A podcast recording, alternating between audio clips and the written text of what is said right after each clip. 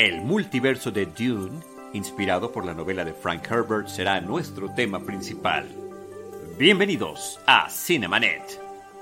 El cine se ve, pero también se escucha. Cinemanet. Charlie del Río, Enrique Figueroa, Rosalina Piñera, Diana Su y Deidali Gómez. Cine, cine, cine y más cine. Bienvenidos. Cinemanet.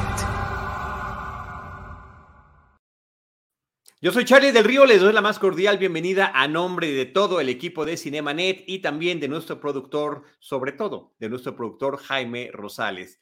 Eh, gracias por acompañarnos. Hoy tenemos un programa especial. Quiero darle la bienvenida a nuestros invitados. Antonio Camarillo, ¿cómo estás, estimado Antonio? Charlie del Río, ¿cómo estás tú? Muy bien, muy contento. ¿Hace, cuánto, que no venías a Cinemanet? ¿De qué se trata? Ah, ah, es que no me invitan. No, pues no tiene tanto. Nos vimos, ¿qué fue el año? Es que con la pandemia uno pierde la cuenta de los días, pero. El tiempo ha eh, transcurrido. el especial el año pasado, ¿no? Este sí, hace menos de un año, en diciembre del año pasado fue cuando. Que vinimos como Reyes Causa. Exacto, exacto. que hicimos todo este eh, maratón en podcast eh, de 15 horas por los 15 años. No creo que lo hagamos por los 16, resultó un poco agotador, pero estuvo muy padre. Y estuvo muy chido cerrar a la medianoche con Horroris Causa. Eso fue Midnight Hour, decíamos, este, pues mira, lo voy a hacer aquí enfrente de todos nuestros queridos escuchas, cuando tú me invites, y yo aquí estoy. sí, yo, y siempre estás, la verdad que eso sí, te lo agradezco muchísimo. Y también en esta ocasión me da mucho gusto darle la bienvenida a Cinemenet a la doctora Blanca López, investigadora de la Universidad Autónoma Metropolitana, pero también, al igual que Antonio Camarillo, y corrígeme si me equivoco, estimada Blanca, fan del cine de lo truculento. De lo truculento, de lo oscuro y de lo viscosito también, sí. Oye, creo que formalmente esta es tu primera participación en Cinemanet, aunque eres amiga de Cinemanet desde hace muchísimo tiempo. Tal vez la primera vez que nos vimos fue en el especial de Alien que hicimos justamente con eh, Roberto Coria, Antonio Camarillo, Pablo Guisa también en aquella ocasión. Y, con la carismática tripita, sí. La tripita, ¿qué, es la tripita? El xenomorfo antes de, recién ah, explotado. no te acuerdas cómo la carismática, la carismática tripita, aquí está. Se te olvidó el alien, no, Carismática tripita está en la versión de la parodia que hace Mel Brooks. Eh, También baila y canta. Ahí, hasta canta, como la ranita este, de Warner Brothers. No, estoy ni agarra el foco. Ok. Pero bueno, sí, eh, no, no, el foco no dio, el foco simplemente no dio. Pero bueno, muchísimas gracias por acompañarnos. Eh, la idea del día de hoy es hablar de todas estas versiones que se hayan realizado o no, han significado un reto para diversos realizadores, tanto para el cine como para la televisión.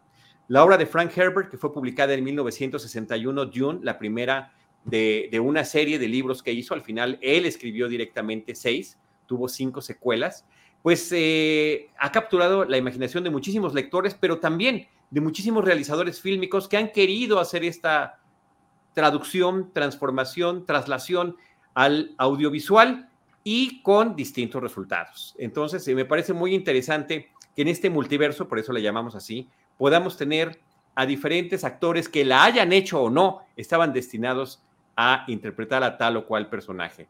En el caso de, Leto Artrides, el duque Leto Artrides del planeta Caladan, pues el primero que iba a ser y que no lo logró fue David Carradine, que me parece interesantísimo que él haya sido una selección que sea Jodorowsky de él. Después, en el 84, con David Lynch, Jürgen Prochnow llevó ese papel en la película, William Hurt para la miniserie televisiva del año 2000 del Sci-Fi Channel y actualmente en este 2021 Oscar Isaac. Así que nada más ese como un pequeño antecedente de eh, la diversidad de visiones que ha habido en torno a la obra. Y una obra, eh, Blanca y Antonio, que es muy interesante porque no solamente es ciencia ficción, es política, es religión, es fanatismo, es muchas cosas que eh, terminan siendo parábolas y analogías eh, de la realidad internacional que pues yo, yo diría que lamentablemente siguen vigentes a la fecha. El tema, temas de colonialismo, temas de explotación, temas de ecología,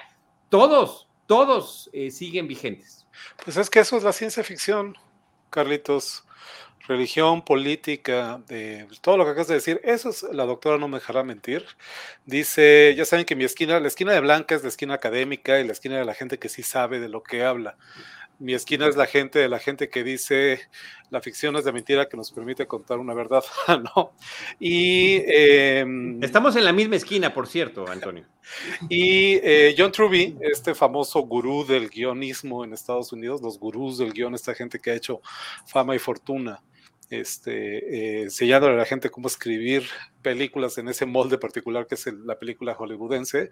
Eh, en algún momento lo dice y a mí me gustaría poner eso en la mesa, perdón, y le voy a dar entonces la palabra a Blanca, porque esto es de muy mala educación, pero eh, la ciencia ficción no se trata de predecir el futuro, la ciencia ficción no se trata de anticipar las cosas. Y por la ciencia ficción, eh, me gusta decir en mis clases, fuera, desde el año 2001 tendríamos misiones tripuladas en Júpiter, de, eh, desde el año 2019, hace ya un par de años, habría replicantes habitando entre nosotros, las patinetas voladoras serían justamente desde 2015 también lo in y lo de hoy, ¿no? Nada de eso pasó. Nada de eso ocurrió. La ciencia ficción no predice el futuro. La ciencia ficción, dice Truby, nos permite ver el presente desde una óptica diferente. Y creo que es justamente lo que acabas de decir. Black.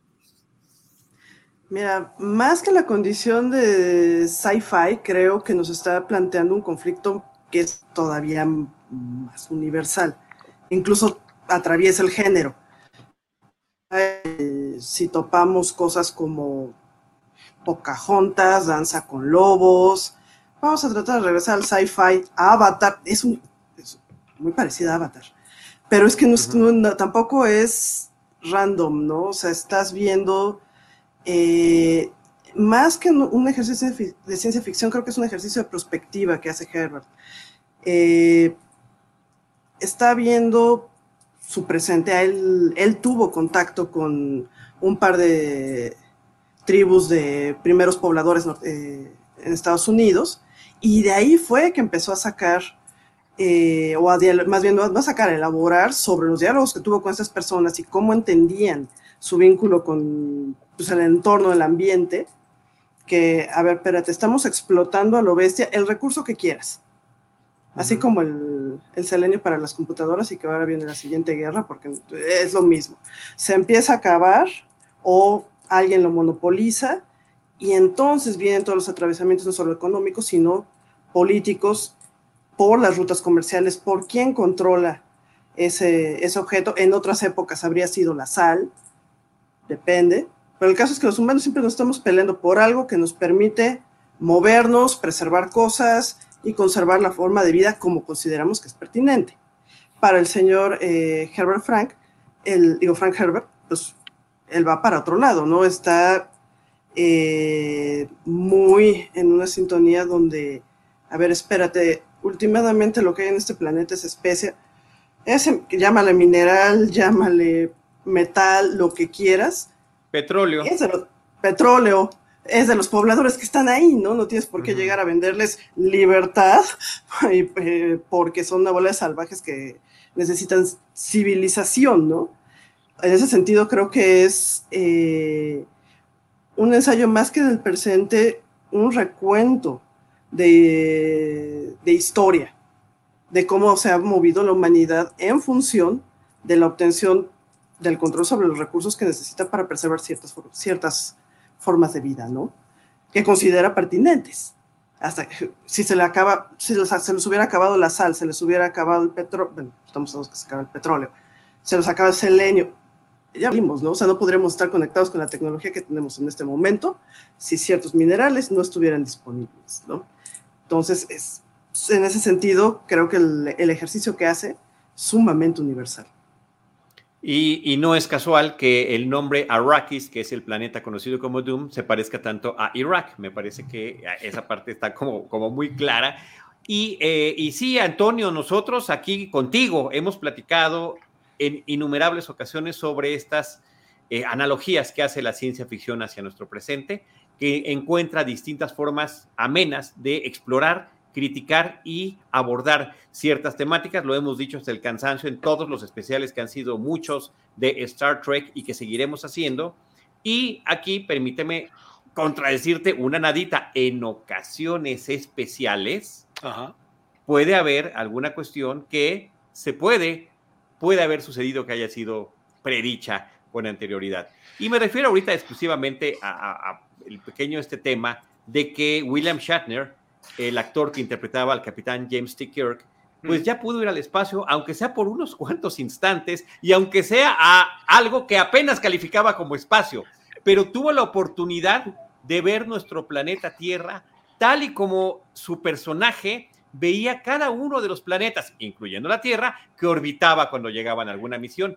Y, y, por ahí hubo algunas ediciones de fotografías donde está él de espaldas viendo la Tierra y ponen al lado alguna de las imágenes de Star Trek donde está asomando una ventana viendo el espacio. Y bueno, yo la verdad sí me conmoví gachamente. Es bellísimo. Ahorita estamos viendo la imagen aquí, me parece bellísimo. Sí, me pareció este me pareció algo fantástico, el mejor sentido de la palabra. Ahora, estoy seguro que ya hemos platicado aquí también, nada más para cerrar el paréntesis, seguramente hemos platicado aquí también sobre cómo a menudo ha ocurrido al revés más bien la ciencia ficción ha empujado, ¿no? Y ha inspirado. Sí, también, también. Y recordarás tú que cuando Shatner aparecía en este programa que se llamaba Boston Legal, eh, cada vez que sacaba su teléfono, cada de estos clásicos Motorola del clamshell, el que se abría a la mitad, cada vez que lo abría o lo cerraba, el, el ruidito que les ponían a los intercomunicadores de Star Trek, ¿no? Claro. Eh, a mí no me parece descabellado aventurar que el ingeniero, lo del equipo de ingenieros de Motorola que diseñaron el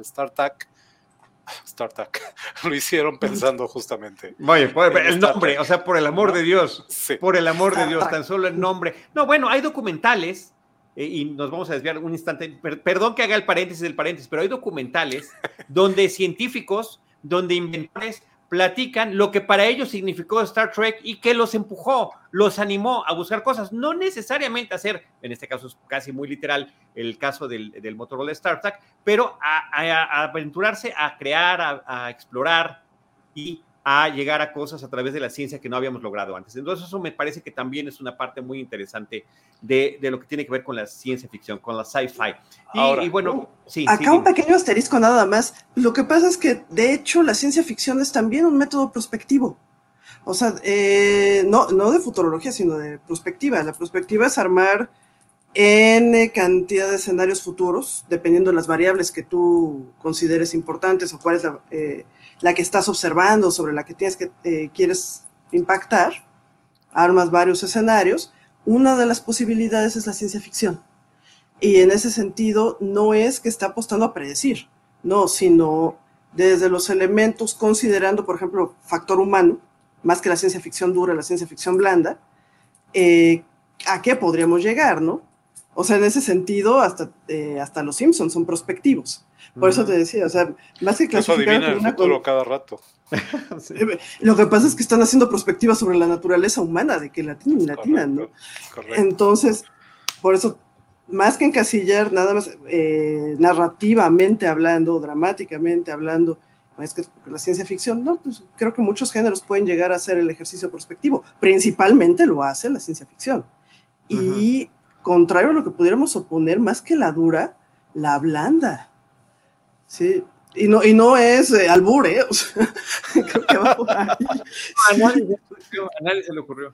Por definición, por definición, por definición, y vamos, está en el término mismo ciencia ficción.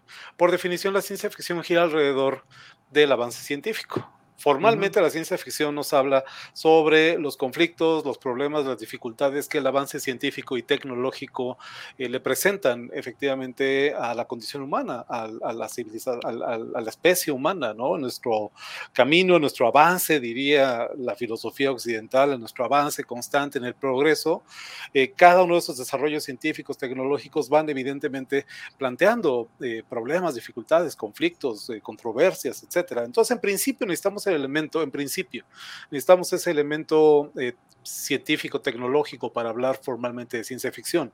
Lo que sucede es que eso también aplica a las formas de organización social. A nivel ensayo de lo que es la organización social, también se hace esta perspectiva donde una y otra vez eh, a mis alumnos les llama la atención cuando hablo, por ejemplo, de la naranja mecánica, regresando a Stanley Kubrick, es como la tercera vez que sale eh, y estamos empezando. Bueno, estábamos hablando hace rato antes, en, eh, tras bambalinas, pero la naranja mecánica de Kubrick es una obra de ciencia ficción y no hay robots, y no hay droides, y no hay replicantes, y no hay naves espaciales. Lo que hay es una, eh, es, un, es un, lo que hay es una reflexión sobre cómo eh, las herramientas que nos provee el avance de la ciencia, como puede ser el experimento Ludovico, para poner a regla ¿no? a gente como Alex Delarge, terminan siendo iguales o peores que lo que ese tipo de personalidad antisocial puede hacer. Al final habla sobre nuestra, sobre la manera en que nos organizamos, la manera en que nos entendemos, y eso, insisto, también es ciencia ficción. Creo que esto es importante porque ya lo estarán intuyendo nuestros escuchas, pero eh, Dunas, por lo menos en su vertiente cinematográfica, televisiva, no hace demasiado énfasis, que digamos, en el aspecto científico y tecnológico yo sé que la novela es otra cosa, pero en el aspecto científico y tecnológico de la historia que nos cuenta originalmente Frank Herbert. Es que justamente uno de los propósitos de Herbert y que finalmente se traslada a las películas sin que haya mayor explicación es que fue tanto el avance científico de la humanidad que llegó a idiotizarse y después se desprenden de ciertas cosas, sobre todo el apoyo eh, mecánico de los robots, para volver a empezar a pensar. Eh, y, pero al final de cuentas están viviendo en un mundo eh, con mucha tecnología eh, o en unos mundos con mucha tecnología. Y nada más una última observación, le hemos llamado al género science fiction, ciencia ficción en español, pero si lo traducimos literalmente es ficción de la ciencia, lo cual subraya lo que tú estás mencionando, Antonio, y lo que está diciendo también Blanca. Así que bueno, pues hay todos esos antecedentes. En el caso de Dune, la novela, seguimos en la novela, todavía no llegamos a las películas. Em, el producto que todo mundo quiere conseguir y que solamente existe en un planeta es una especie, la especie que se llama melange, es una especie que sirve para alucinar, sirve para abrir conciencia eh, y finalmente para alargar la vida y ah, también... Los 60. sí. los 60, ¿no? ¿Cómo no? ¿Cómo no? Y también, y también para el viaje espacial, ya que la usaban los navegantes y solamente con esa expansión de su percepción podrían eh, eh, este, hacer los cálculos suficientes para poder trasladarse de un lugar al otro del universo a una velocidad mayor a la de la luz. De artilugios, ¿no? Que esa es la idea. En la ausencia de computadoras y inteligencia artificial necesitaban potenciarse potenciar su mente para poder hacer ese tipo de cálculos y ese tipo de ejercicios. Bien. Efectivamente. Y por ahí hay una acotación donde, bueno, explican por qué puede ser un imperio, ¿no? Se ve del universo conocido, por esta posibilidad de, expansión. Si no la tienes, o sea, ya, que efectivamente lo puedes llevar, desarrollaste la tecnología para llevarlo a las, a las naves, si no las puedes mover, no puedes controlar ese, ese tamaño de imperio, ¿no? Y pues terminas con una cosa como el Imperio Romano. Terminó fragmenta de la. Eh, pues sí, no puedes ejercer el control sobre el universo conocido si ya se te. No sabes qué están haciendo hasta el otro borde. Que más o menos ahí comparte varios elementos con también con fundación, ¿no? Con fundación. O sea, la caída, de los, sí, la, caída de los grandes imperios es por esta, vaya, la falta de cobertura. O sea, y, pero sin la especie no hay manera, especie no hay, no hay manera, no hay manera de que lo, lo puedan lograr, ¿no? Entonces, el poder está militar, de transporte y, por supuesto, de, continuar un desarrollo científico en la especie. Y ahí están todas esas alusiones que hemos estado mencionando a cuestiones geopolíticas, a cuestiones de colonialismo y a cuestiones de estructura social. Al final de cuentas, está replicando el universo de Dune, el de los feudos medievales, donde habrá un gran rey, en este caso un emperador, y estarán los diferentes eh, feudos controlando diferentes, diferentes zonas, en este caso diferentes sistemas estelares. Menciona, menciona aquí en el chat David Surazzi, pone el ejemplo de Brave New World, de eh, la novela de Aldous Huxley. ¿No? Y el Soma, que de nuevo es este, en la otra vertiente tal vez más negativa, pero pues al final son hijas las dos narrativas de la misma época, decías tú hace rato, Carlos, ¿no? Este, ya decía yo también, 60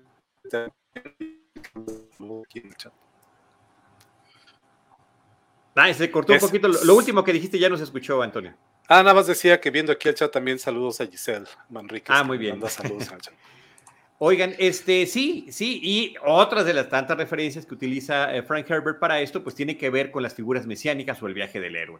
Y está, eh, sin duda, eh, las religiosas, pero también las mitológicas, ¿no? Como la del rey Arturo, que emplea también como uno de sus grandes referentes. Así que bueno, con esos antecedentes, menos de 10 años después, o sea, del 65 que se publica la obra, cosa curiosa, se publicó en dos partes a través de una revista especializada, ya después se publicaría como libro, es que empieza a haber esta eh, búsqueda de tratar de hacer una película. Y hay, una, hay un filme del 2013, Antonio Camarillo, y, aquí te quiero pasar la pelota para que nos empieces a platicar, porque la primera vez que se vio en México este documental que se llama Jodorowsky's Dune o Dune de Jodorowsky, habla de todo este proceso, es un documental que habla sobre todo este proceso de preproducción que estaba realizando este realizador Alejandro Jodorowsky después del éxito que había tenido con El Topo y la Montaña Sagrada, un productor francés le dijo,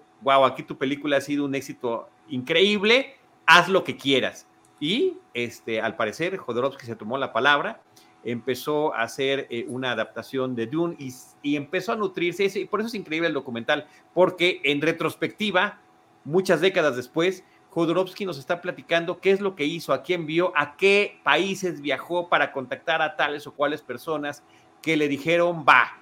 Eh, y que la verdad que es una colección de, figuras impresionante algunas de ellas también hablan corroborando eh, la historia eh, a cuadro, o en otros casos, como el de Dan O'Bannon, que es un realizador cinematográfico que le tenemos mucha estima, tan solo por haber creado al, personaje de Alien, de haber hecho este guion de Alien, que otra vez, otra vez sale a colación, pues es una de las personas que, que lo contacta. Pero cuéntanos, Antonio.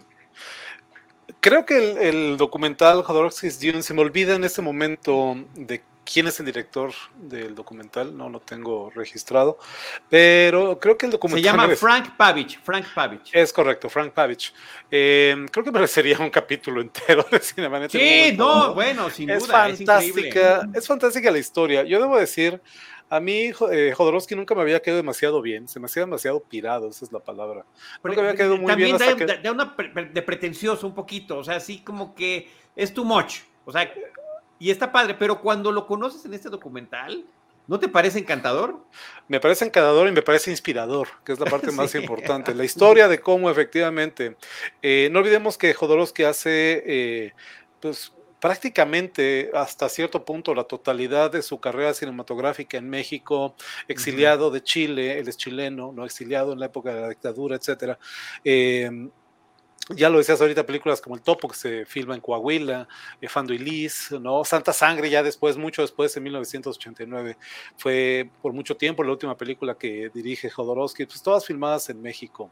Eh, hay una nota al pie, hay ahí este, también una relación con Juan López Moctezuma, que fue productor de algunas de esas películas y que también es uno de los más estimables realizadores de cine fantástico y de terror que tenemos aquí en México, ¿no? Alucarda, La Mansión de la Locura, etcétera. Eh, efectivamente, como platicas ahorita, eh, ante esta invitación de este productor que le oye, pues ha sido un trancazo tu película en Europa, ¿qué quieres hacer? Tú dime qué quieres hacer y te lo pongo. Pues él dice, quiero hacer Duna, sin ser evidentemente, que es lo que tal vez nos llamaría mucho la atención, sin ser un referente del cine de ciencia ficción, o sea, no era, no era Ridley Scott, que es un director que podemos asociar con el género, no era, eh, no sé, David Cronenberg, no era, este, Steven Spielberg, pues, ¿no? Dice, yo quiero hacer y lo estoy viendo en mi cabeza, yo quiero hacer Dune. Y la manera, la historia de cómo efectivamente parece un viaje iniciático, parece también, lo platicaba con Blanca, parece un viaje heroico, como de viaje del héroe, donde salen de su comarca y esta figura mesiánica, efectivamente, que es eh, Jodorowsky, este iluminado literalmente, que empieza a reunir apóstoles por el camino, ¿no? De pronto en lista uno, de pronto en lista otro, ya está subido eh, Jean Giraud Moebius, el famoso ilustrador francés, que ya murió también hace varios años. Eh, hay esta escena padrísima, esta parte de la historia que me parece muy divertida, eh, que explica efectivamente por qué después se uniría a su eh, comunidad del anillo eh, Dan O'Bannon, pero esta parte cuando van a visitar a Douglas Trumbull, que fue el diseñador y productor de los efectos visuales de 2001 y del espacio.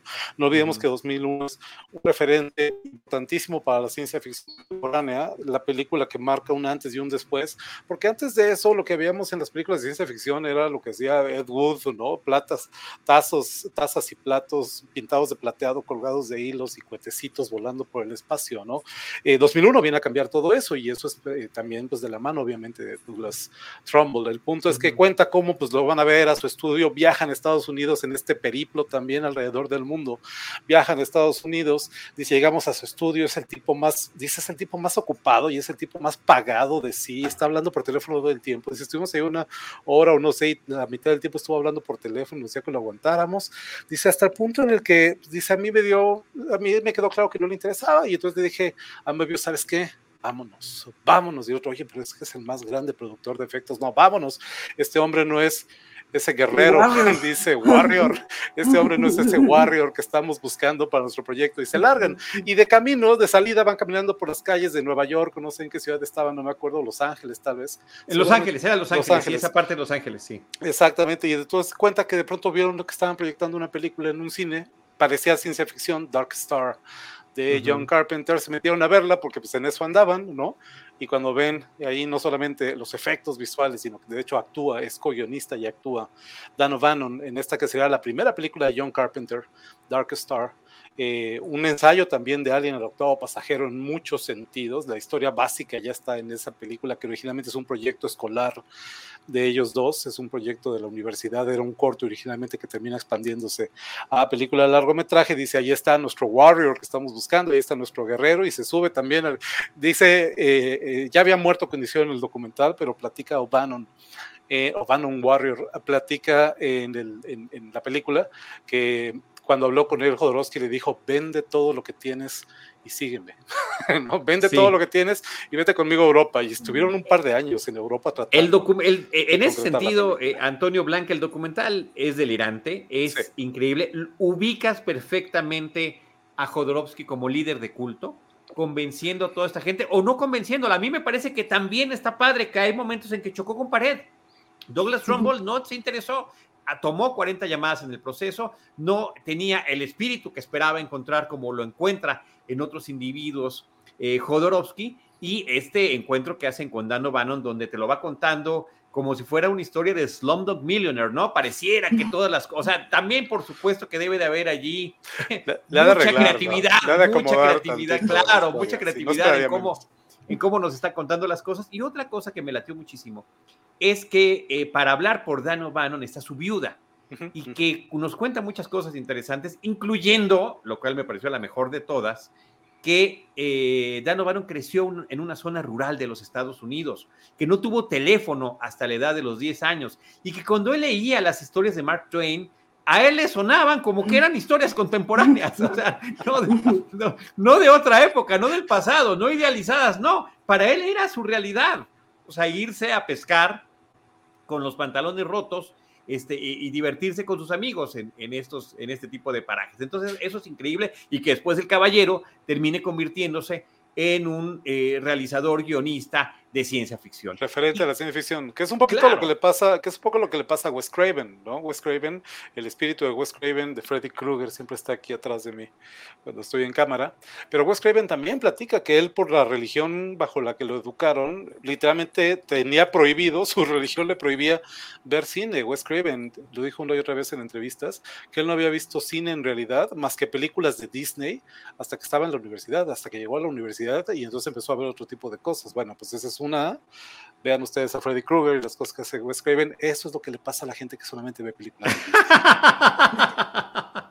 qué bueno que nosotros, eh, o qué malo que nosotros hemos estado expuestos a todo lo demás desde muy temprana edad. Oye, pero el viaje de Jodorowsky eh, es, es, increíble, como nos lo va platicando. Em, no nada más consiguió a Moebius para que armara por completito el storyboard de la película, sino que también se consiguió a un ilustrador británico, Chris Foss, que eh, se encargó de hacer las naves y los props del, que estaban destinados a aparecer en la, pues en, lo que querían que hubiera sido su película. Ahí están esas ilustraciones, gracias Jaime Rosales, que justamente hablaban de este elemento orgánico que debiera parecer como no nada más la cuestión estrictamente mecánica, sino también biológica, que de alguna forma pudiera trasladarse a la pantalla. Y eso me parece que resulta también muy interesante. Y entre muchas otras, eh, porque hay muchas anécdotas, no sé si quieres compartir alguna de ellas que te haya llamado la atención, Blanca, pero está la de querer que Salvador Dalí fuera el emperador en la película y los esfuerzos que hace para conocer y, encontrarse con Salvador Dalí, donde que finalmente lo hace en Nueva York. Eh, Dalí, para hacerse el interesante, le pedía cosas extravagantes, increíbles. Dice, bueno, si voy a actuar una película, tengo que ser el actor mejor pagado de todos y voy a cobrar por hora y demás. 100 mil dólares. 100 mil dólares por hora o 100 mil dólares por minuto en pantalla. Al final de cuentas fue el arreglo. Eh, y bueno, serían unos cuantos minutos los que aparecería en pantalla. Pero aquí viene otra cosa que, me parece increíble porque eh, es Dalí, de acuerdo a este documental, quien le recomienda a un artista suizo, que más o menos ustedes dos conocen, que se llama Giger, para que eh, se pudiera involucrar con el tema de diseño también, en particular de lo que tenía que ver con los Harkonnen. Nadie como Blanca para hablar de Giger. Adelante. No, no, Dios Giger. No, Giger. Eh, bueno, va eh, opinión impopular. Dalí era un cretino también. o sea, era un cretino. Pues sí. O sea, estaba, creo que se sobrecotizaba. Pero bueno, creo que el, el, gran aporte que hizo fue darle, darle entrada a. Giger. Para el tipo de arte que tenía, pues la verdad, pues no era un artista mainstream. En ningún momento. Era una cosa pues, muy necrófila, muy oscura. Y además, para la época, con una técnica que como súper populachera, ¿no? El aerógrafo, ¿no? ¿Cómo es posible? Estos cuadros son enormes, son una cosa enorme. Cuando le presentan eh, eh, a Giger, pues le interesa, ¿no? Le hace unas propuestas súper interesantes, perfectamente oscuras y góticas, súper ad hoc para los Harkonnen.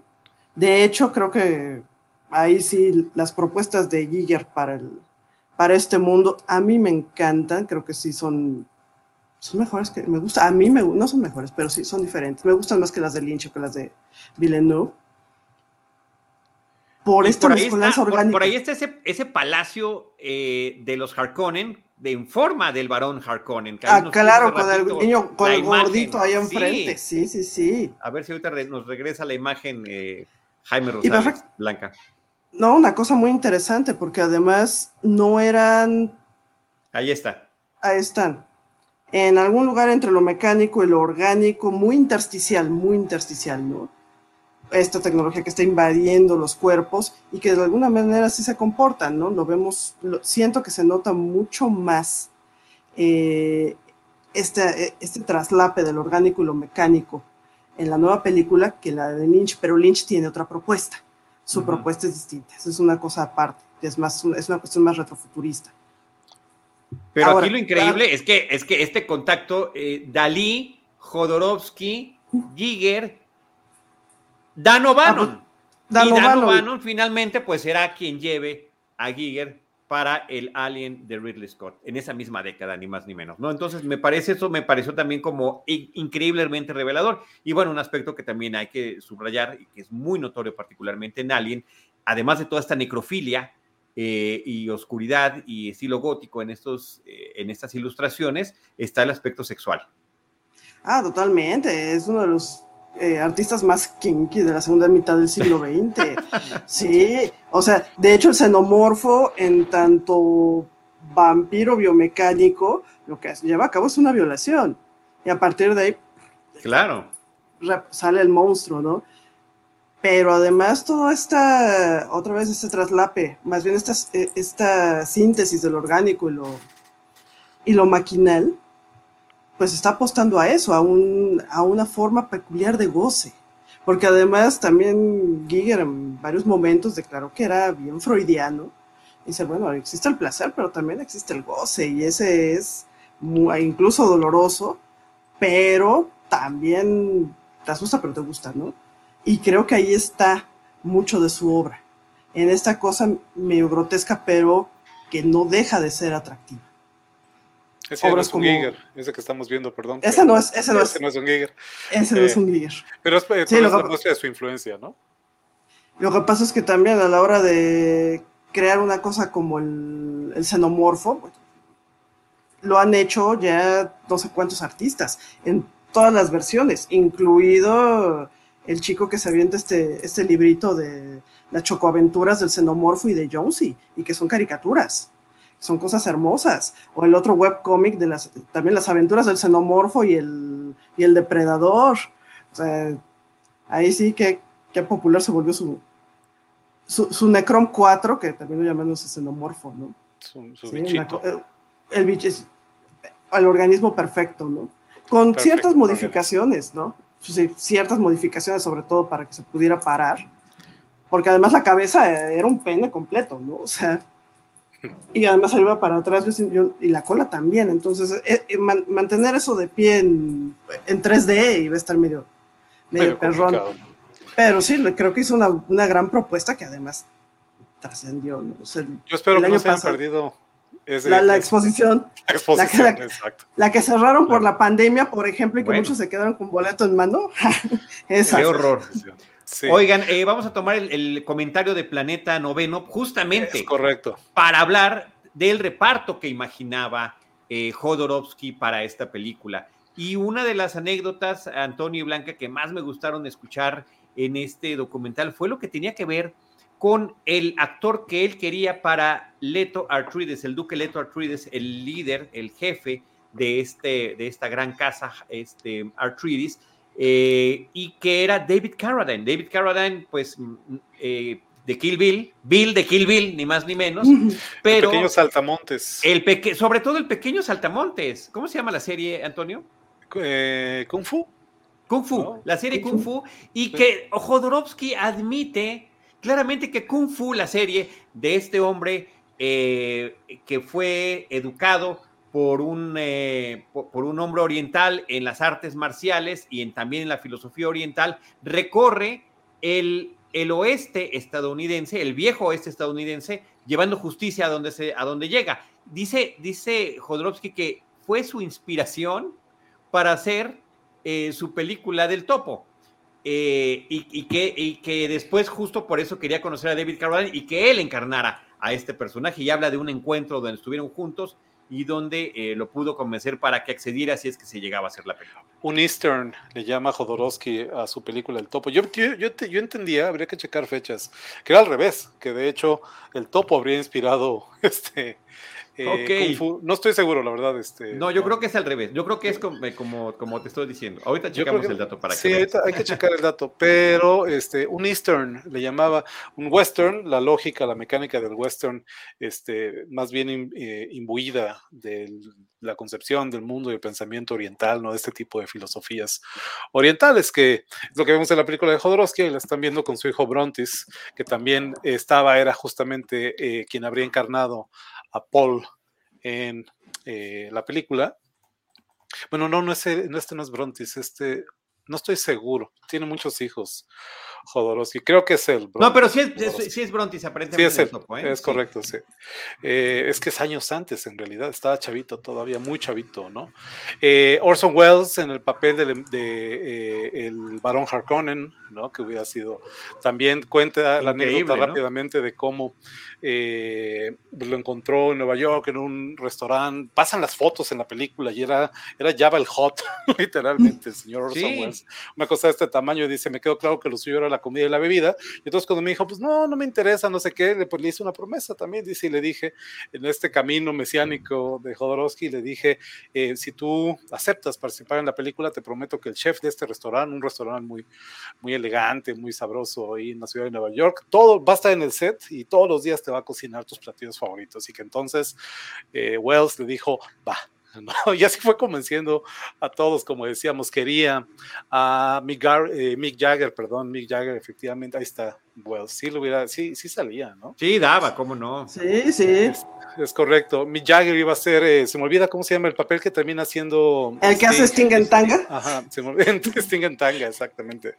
Eh, se me olvida cómo se llama el personaje. Bueno, pues ese iba a ser Mick Jagger y el Dean Chaplin, eh, supongo que una de las brujas, no me acuerdo. Era un reparto literalmente estelar, pero las estrellas que había detrás de cámaras, las estrellas detrás de la producción, creo que eso es mucho más impresionante. Y no es por spoiler el documental, no sé si un documental tiene spoilers, no, pero... No ¿eh? no, no tiene spoilers. Ah. Oye, y damos la precisión, tenías tu razón, 1970 es el topo y Kung Fu empieza en 1972. Es correcto. Sí, me daba la impresión que era... Sí, no, correcto, correcto. Lo entendí. Eh, Sí, qué bueno que lo checaste, gracias. Eh, al, final, al final del documental me gusta muchísimo la reflexión que de hecho hace Brontis, el hijo de Jodorowsky, este, eh, sobre cómo, pues bueno, al final la película se malogró, ¿no? no eh, pasaron un par de años casi, se cayó el financiamiento, nomás tocaron literalmente las puertas de todos los estudios de Hollywood, ahí es donde viene la historia de esta legendaria carpeta de producción, un libro literalmente de no les miento, tal vez este alto, ¿no? que está viendo la pantalla, dice eh, alguno de los entrevistados, en una época en la que no había fotocopiadoras, así que todas son fotografías, lo que encuadernaron en esa docena, tal vez, no sé, de ejemplares de ese libro, que fueron a llevar a todos los estudios de Hollywood que contenían todos los diseños de toda esta eh, gente, de todo este ejército de creativos fantásticos que contenía el storyboard de Moebius, todo el guion, evidentemente, todo, todo, todo lo que trabajaron estaba en ese libro, ¿no? Y que eh, dice Jodorowsky, estoy seguro que todavía lo tienen y que muchas de las películas que hemos visto desde entonces, salían todos estos años, evidentemente le echaron un ojo a mi trabajo. Dice Brontis Dice, tal vez la película se malogró, la historia era distinta, el final de la historia era distinto a lo que Frank Herbert escribe en la novela. Dice, en nuestra versión, eh, Paul Atreides moría, muere, es una figura mesiánica, tiene que sacrificarse, pero al final eh, lo que nos damos cuenta es que de alguna manera Paul permanece y permanece en todos, permanece en Arrakis, permanece, de alguna manera su esencia está ahí. Y dice, y eso fue lo que pasó últimamente con la película de mi papá, ¿no? Al final la película no se hizo, pero su espíritu y su impacto y su influencia se puede sentir, y esto ya no lo dice Brontis, esto lo decimos todos porque es evidente, en la ciencia ficción, en el cine de ciencia ficción a partir de esa duna que nunca fue. Y el documental te muestra algunas escenas de varias películas en las que se ve como muy claramente la influencia, desde Star Wars, eh, em, Contacto, eh, y muchas, eh, Flash Gordon, donde se ven cosas que, Blade Runner, que, donde, donde podemos ver el tipo de influencia. Y sí, está bien padre. Ahora, hablaba de esa muerte de Polar Treaties, de Muad'Dib, y de eh, que se convertía en una conciencia colectiva. Y entonces todos los seres vivientes decían, es que yo soy Paul, yo soy Paul, yo soy Paul, yo soy Paul, yo soy Paul. Me lo imagino en un nivel distinto, el final de Espartaco, ¿no? Eh, yo soy Spartacus, yo soy Spartacus, yo soy Spartacus, una y otra vez. Distintas, por supuesto, una cosa es la conciencia y otra cosa es la inspiración que genera en, el caso de Espartaco, o como dice el personaje de The Office, Michael Scott, pues yo no entendí quién era Espartaco al final.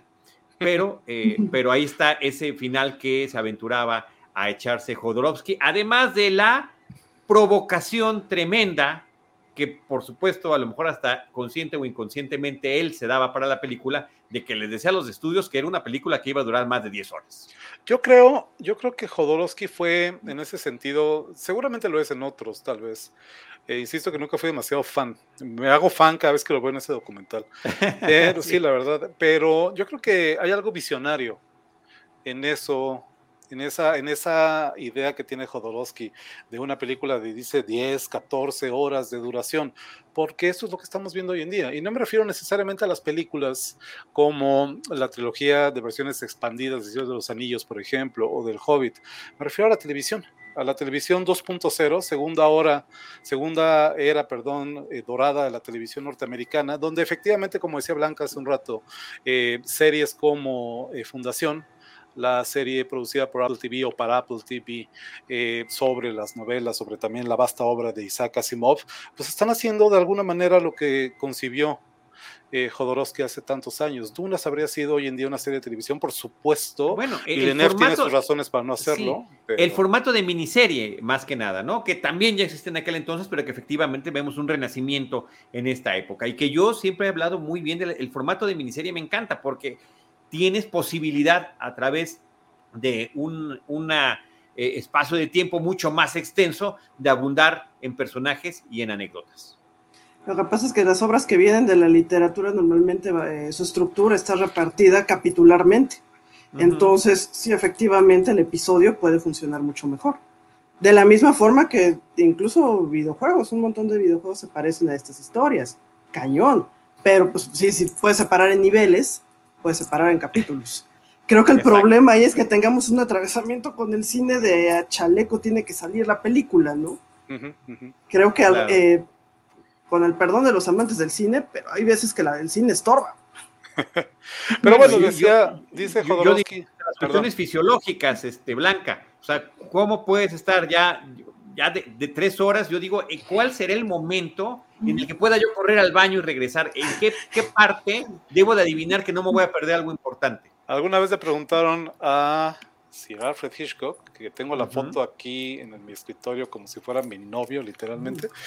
este, o, tu, o, tu, abuelito. O mi abuelito dijo, dijo alguna vez, algo es que le preguntaron a Hitchcock cuánto tenía que durar una película idealmente. Pues él dijo en uno de sus famosos aforismos, hay libros enteros de las frases de Hitchcock, que él respondió, bueno, pues es que la duración de una película, como la de cualquier, y estoy parafraseando evidentemente, la duración de una película como la de cualquier espectáculo es directamente proporcional a la capacidad de la vejiga humana. Bueno, gracias. Al fin, alguien que me entiende, alguien que me entiende. Oigan, Planeta Noveno, una vez más, dice, sí, Brontis Jodorowsky iba a ser Paul a sus frescos 12 años. Estuvo Brontis, cuenta él mismo que estuvo dos años en entrenamiento con una persona de, de, eh, pues de, que, le enseñó artes marciales y demás, un francés que también platica en el documental, dos años entrenándose para ser Paul Atreides. Y cosa interesante, en el libro tiene 15 años Paul cuando arranca la novela. Entonces hubiera sido el intérprete que más cercano hubiera estado a la edad real del personaje que está interpretando, porque tanto en la película de David Leitch como de eh, Bill Newell tienen entre 23 y 25 años de edad a la hora de la filmación antes de que salgamos de la duna de Jodorowsky, ahí está Brontis Jodorowsky, este, nada más quisiera retomar lo que decías al principio de esta sección, eh, Carlitos. Eh, efectivamente, el documental Jodorowsky's Dune se pudo ver en el que fue, si mal no recuerdo, el primer mórbido en Puebla en 2013, 2014, no sé si había llegado en 2013 aquí a México, no me acuerdo la verdad qué año Yo creo que en el 2014 ha de haber sido. 2014 seguramente. Eh, otro Jodorowsky, que de hecho fue Adán Jodorowsky, otro de los hijos de Jodorowsky, de hecho lo recuerdo dando un eh, concierto en uno de los mórbidos de Talpujagua todavía, haber sido el segundo, tal vez el segundo mórbido, un concierto de Adanovsky, que es un nombre este, eh, comercial, digamos, artístico. Recuerdo muy bien, tengo un, muy bonito recuerdo, porque andaba yo haciendo algo, este, estaba, estaba yo mucho más involucrado con Mórbido en esas primeras ediciones, tenía trabajo literalmente. Entonces andaba yo corriendo de un lado al otro al pueblo y recuerdo haber escuchado, estaba escuchando una canción que me gusta mucho de, Aronofsky desde la plaza del pueblo, eh, retumbando, resonando en la noche. Muy bonito. Todo esto viene al cuento porque nada más quisiera recordar que mañana Mañana 28 mm. de octubre comienza nuevamente Mórbido, la edición número 14 del Otrora Festival eh, Internacional de Cine Fantástico y de Terror, hoy solamente Mórbido Fest para ahorrar palabras, y que tiene algunas películas súper, súper recomendables. Si quieren luego platicamos de eso. Sí, bueno, que te sigan también a ti ya Mórbido para estar al pendiente de todo lo que está pasando y que tú sabes que este espacio siempre ha sido de ustedes para eh, comentar todo lo que tengan con este, con este enorme y gran proyecto al que pertenecen desde hace tanto tiempo. Eh, oigan, eh, antes de salir de, Dune, tenemos que salir ya del Dune de Jodorowsky, que no existió, pero que está este documental sensacional, por cierto, por cierto, no está en ninguna plataforma, pero sí está disponible en YouTube. Y hay una versión inclusive que tiene subtítulos en español. En la información de este episodio estamos poniendo el vínculo por si alguien tiene la curiosidad. Y en cuanto vean unos minutos, les juro que se van a quedar la hora y media que dura para que vean este eh, trabajo precioso, fantástico, delirante, insisto, de eh, la duna de Jodorowsky. que además eh, termina, recordemos, nos había dicho hace ratito Antonio, cómo le llamaba guerreros a cada una de estas personas, de estos discípulos que iba reclutando por el mundo Jodorowsky para que se integraran a su proyecto. Y años después, cuando viene la película que finalmente se logra bajo la producción de Dino de Laurentiis y de su hija Rafaela, dirigida por David Lynch, y que sale esta película, y bueno, por supuesto, estaba muy, y lo, menciona Jodorowsky, muy afectado de que nunca se pudo realizar el proyecto y más afectado aún también de que saliera un proyecto que alguien más hizo y que dijo, no lo voy a ver, yo no voy a ver esa película y que sus hijos le dijeron, papá, tienes que ser un guerrero y la tienes que ver.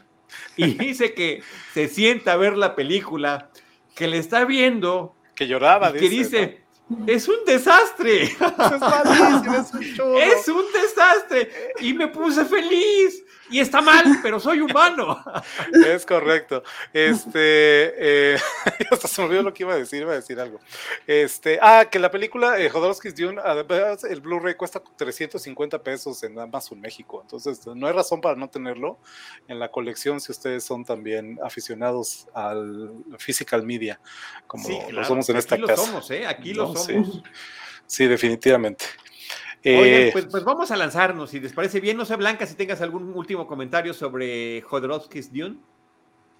Pues fíjate que algo que me encantó fue que nos sacan a Nicolas Winding Refn, eh, pero presumiéndonos ah, que él sí lo vio completo, que bueno, así maldito. Es que sí bueno te toca a ti. Qué increíble decir que eh, si estuvo con Jodorowsky, le fue mostrando el libro y dice, es lo más cercano a haber visto la película. Y es encantador. Sí, diría Hitchcock que una vez que tienes ya resuelto el storyboard, ya tienes la película, solo, ya está completa, solo, solo, te falta filmarla. Maldito buen refri, o sea, no solo es un chido, sino además vio la película de Dunas que jamás existió. Qué bárbaro. Me mató de envidia. Ahí está, me mató de envidia, sí. Ahí están los dos. Y, entre otros de los entrevistados, quiero terminar también mencionando a Gary Kurtz Gary Kurtz, que fue el productor de Star Wars, diciendo por qué no hubo este desencuentro entre Trumbull y Jodorowsky. O sea, es un documental muy completo, muy divertido y muy, inspirador. Y, totalmente inspirador, totalmente inspirador. ustedes sí me veo reclutado y sí. me veo como guerrero. Si usted, exacto, Warrior. Dice, si ustedes quieren hacer cine, si ustedes quieren, ese es eh, Gary Kurtz. Si ustedes quieren hacer cine, si ustedes quieren, este, creo que, creo que al final lo que nos deja ahí Jodorowsky también pues, suena, este, medio hippie, ¿no? Ponerlo así, pero eh, creo que efectivamente recupera una dimensión espiritual de la labor del cineasta, del cineasta como storyteller, del cineasta como eh, pues una figura mesiánica también, si ustedes quieren, eh, donde pues sí, efectivamente no todo, no todos son los números. Yo sé que es la parte muy importante de cualquier proyecto, ¿no? Los números, el dinero y que todo haga sentido al final en, los, cuadernos de los contadores, pero eh, a, mí lo que me inspira mucho es no olvidar, no olvidar eso, que efectivamente esa dimensión espiritual que le encuentra en la historia, pues esa la está poniendo el, artista, esa la pone el autor de la novela, esa la pone el director, o sea, al final sí hay ahí algo que trasciende este, las cuestiones más... Eh, pragmáticas de la realización cinematográfica. Yo me quedo con eso, con la inspiración de esta figura que, insisto, yo no le entendía a Jodorowsky hasta que no lo vi hablar con esta pasión y estas ganas. Oye, y también eh, este reencuentro que tuvo con estos productores que lo estuvieron financiando un par de años para vivir y viajar y conocer a toda esta gente y comprometerse a una inversión que jamás recuperaron, no se hablaron en décadas hasta que se hace este documental y se animan a volver a trabajar juntos y nos presenta Jodorowsky la danza, de, la realidad, protagonizada por Brontis Jodorowsky. Eh, que, es, que es increíble, que tiene una escena inicial que a mí, la verdad, sí me ganó por completo, esta evocación de la infancia donde el, el Jodorowsky niño se encuentra con el Jodorowsky viejo, absolutamente eh, surrealista y emotivo. Sí, sí, este, al final pues, muy fecundo, fecundo como resulta Arrakis al final de toda la larga saga, ¿no? Fecundo. Bien, bien por esa referencia, ¿eh? Ahí está con tus Oye, a ver, este Blanca y eh, Antonio, viene ya el año del 84, insisto otra vez, vuelvo a dar mi antecedente, Dino de Laurentiis y Rafaela de Laurentiis eh, produciendo la película realizada por David Lynch, justo por em, sugerencia de Rafaela, que vio el hombre elefante y que dijo el que tiene que dirigir esta película de la cual ya tenemos los derechos y que van a vencer y hay que, hay que trabajar ya para hacerla, es David Lynch. Mira, a mí me gusta, nada más que hay un problema severo en cuanto a cómo está contada. Sí se nota que faltan pedazos. Creo que eh, veíamos la primera parte, para hacer memoria que estamos estudiando el fin de semana haciendo tarea. pues sí, eh, dices, ah, bueno, pues sí, lo tienes fresco y viste la otra, entonces la puedes completar. Pero toda la segunda parte, espérate, en el libro me acuerdo que el momento donde domina al, gusano de arena es un big deal. O sea, es ahí donde dices, es el Chosen One sí o sí. Punto. Y en la película de Lynch, tenemos que ir por el gusano. Sí, corte A, ya venimos todos montando el gusano. Yo sí, creo que, creo que faltó un cacho. o sea, sí. O sea, la siento súper apresurada, como si fueran, no sé si hayas visto estos cortos de eh, las películas con conejitos en 32 segundos. Y, que te van dando los highlights de qué se trata. Parece un resumen, una exposición de PowerPoint de qué fue lo más importante. Y sí, sí, sí, es lo más importante. Pero creo que podrían haberlo narrado. Sí, ya el problema, otra vez, la cuestión de la duración.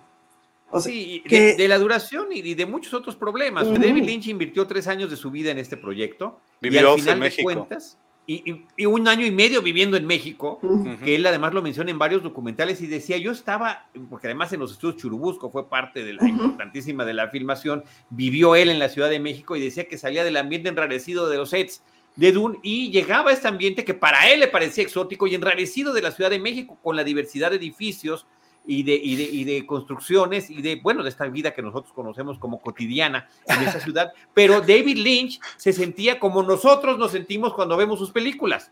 Cuando él nos, cuando él nos invita a su mundo y él estuvo también en el nuestro y siempre habla muy bien.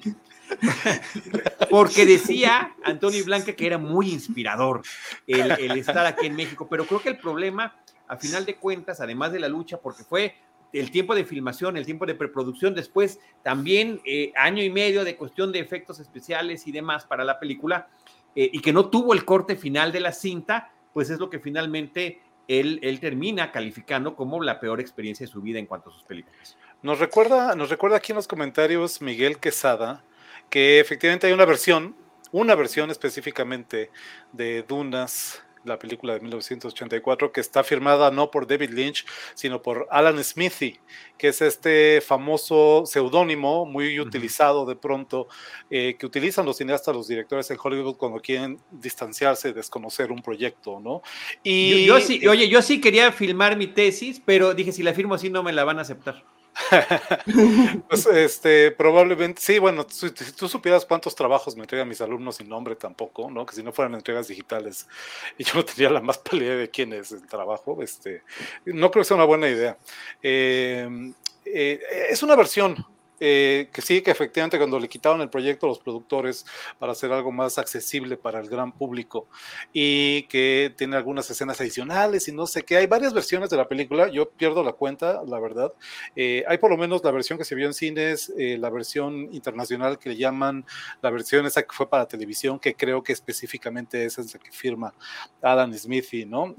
Dice aquí David Surazzi que la de Lynch es material de apoyo audiovisual del libro, cuando estás leyendo el libro.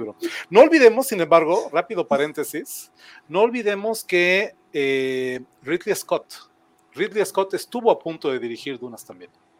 Sí, a finales de los años 70, después del éxito de Alien el octavo pasajero, eh, ya, sin mal no recuerdo, ya con De Laurentiis, con los De Laurentiis a bordo, que igual, pues intentaron, estuvieron trabajando en ello. Eh, he leído las, las, las, entrevistas, lo que declara Ridley Scott en su momento, que pues no veía cuándo salir de ello, ¿no? Que pintaba para largo, que la película pintaba para largo, que el, este, el, el ¿cómo se llama? El, este, el, el proyecto estaba alargando y pues que hubo un momento en que también tuvo que dejarlo inconcluso por porque pues eso no, esto no iba a llegar, ¿no?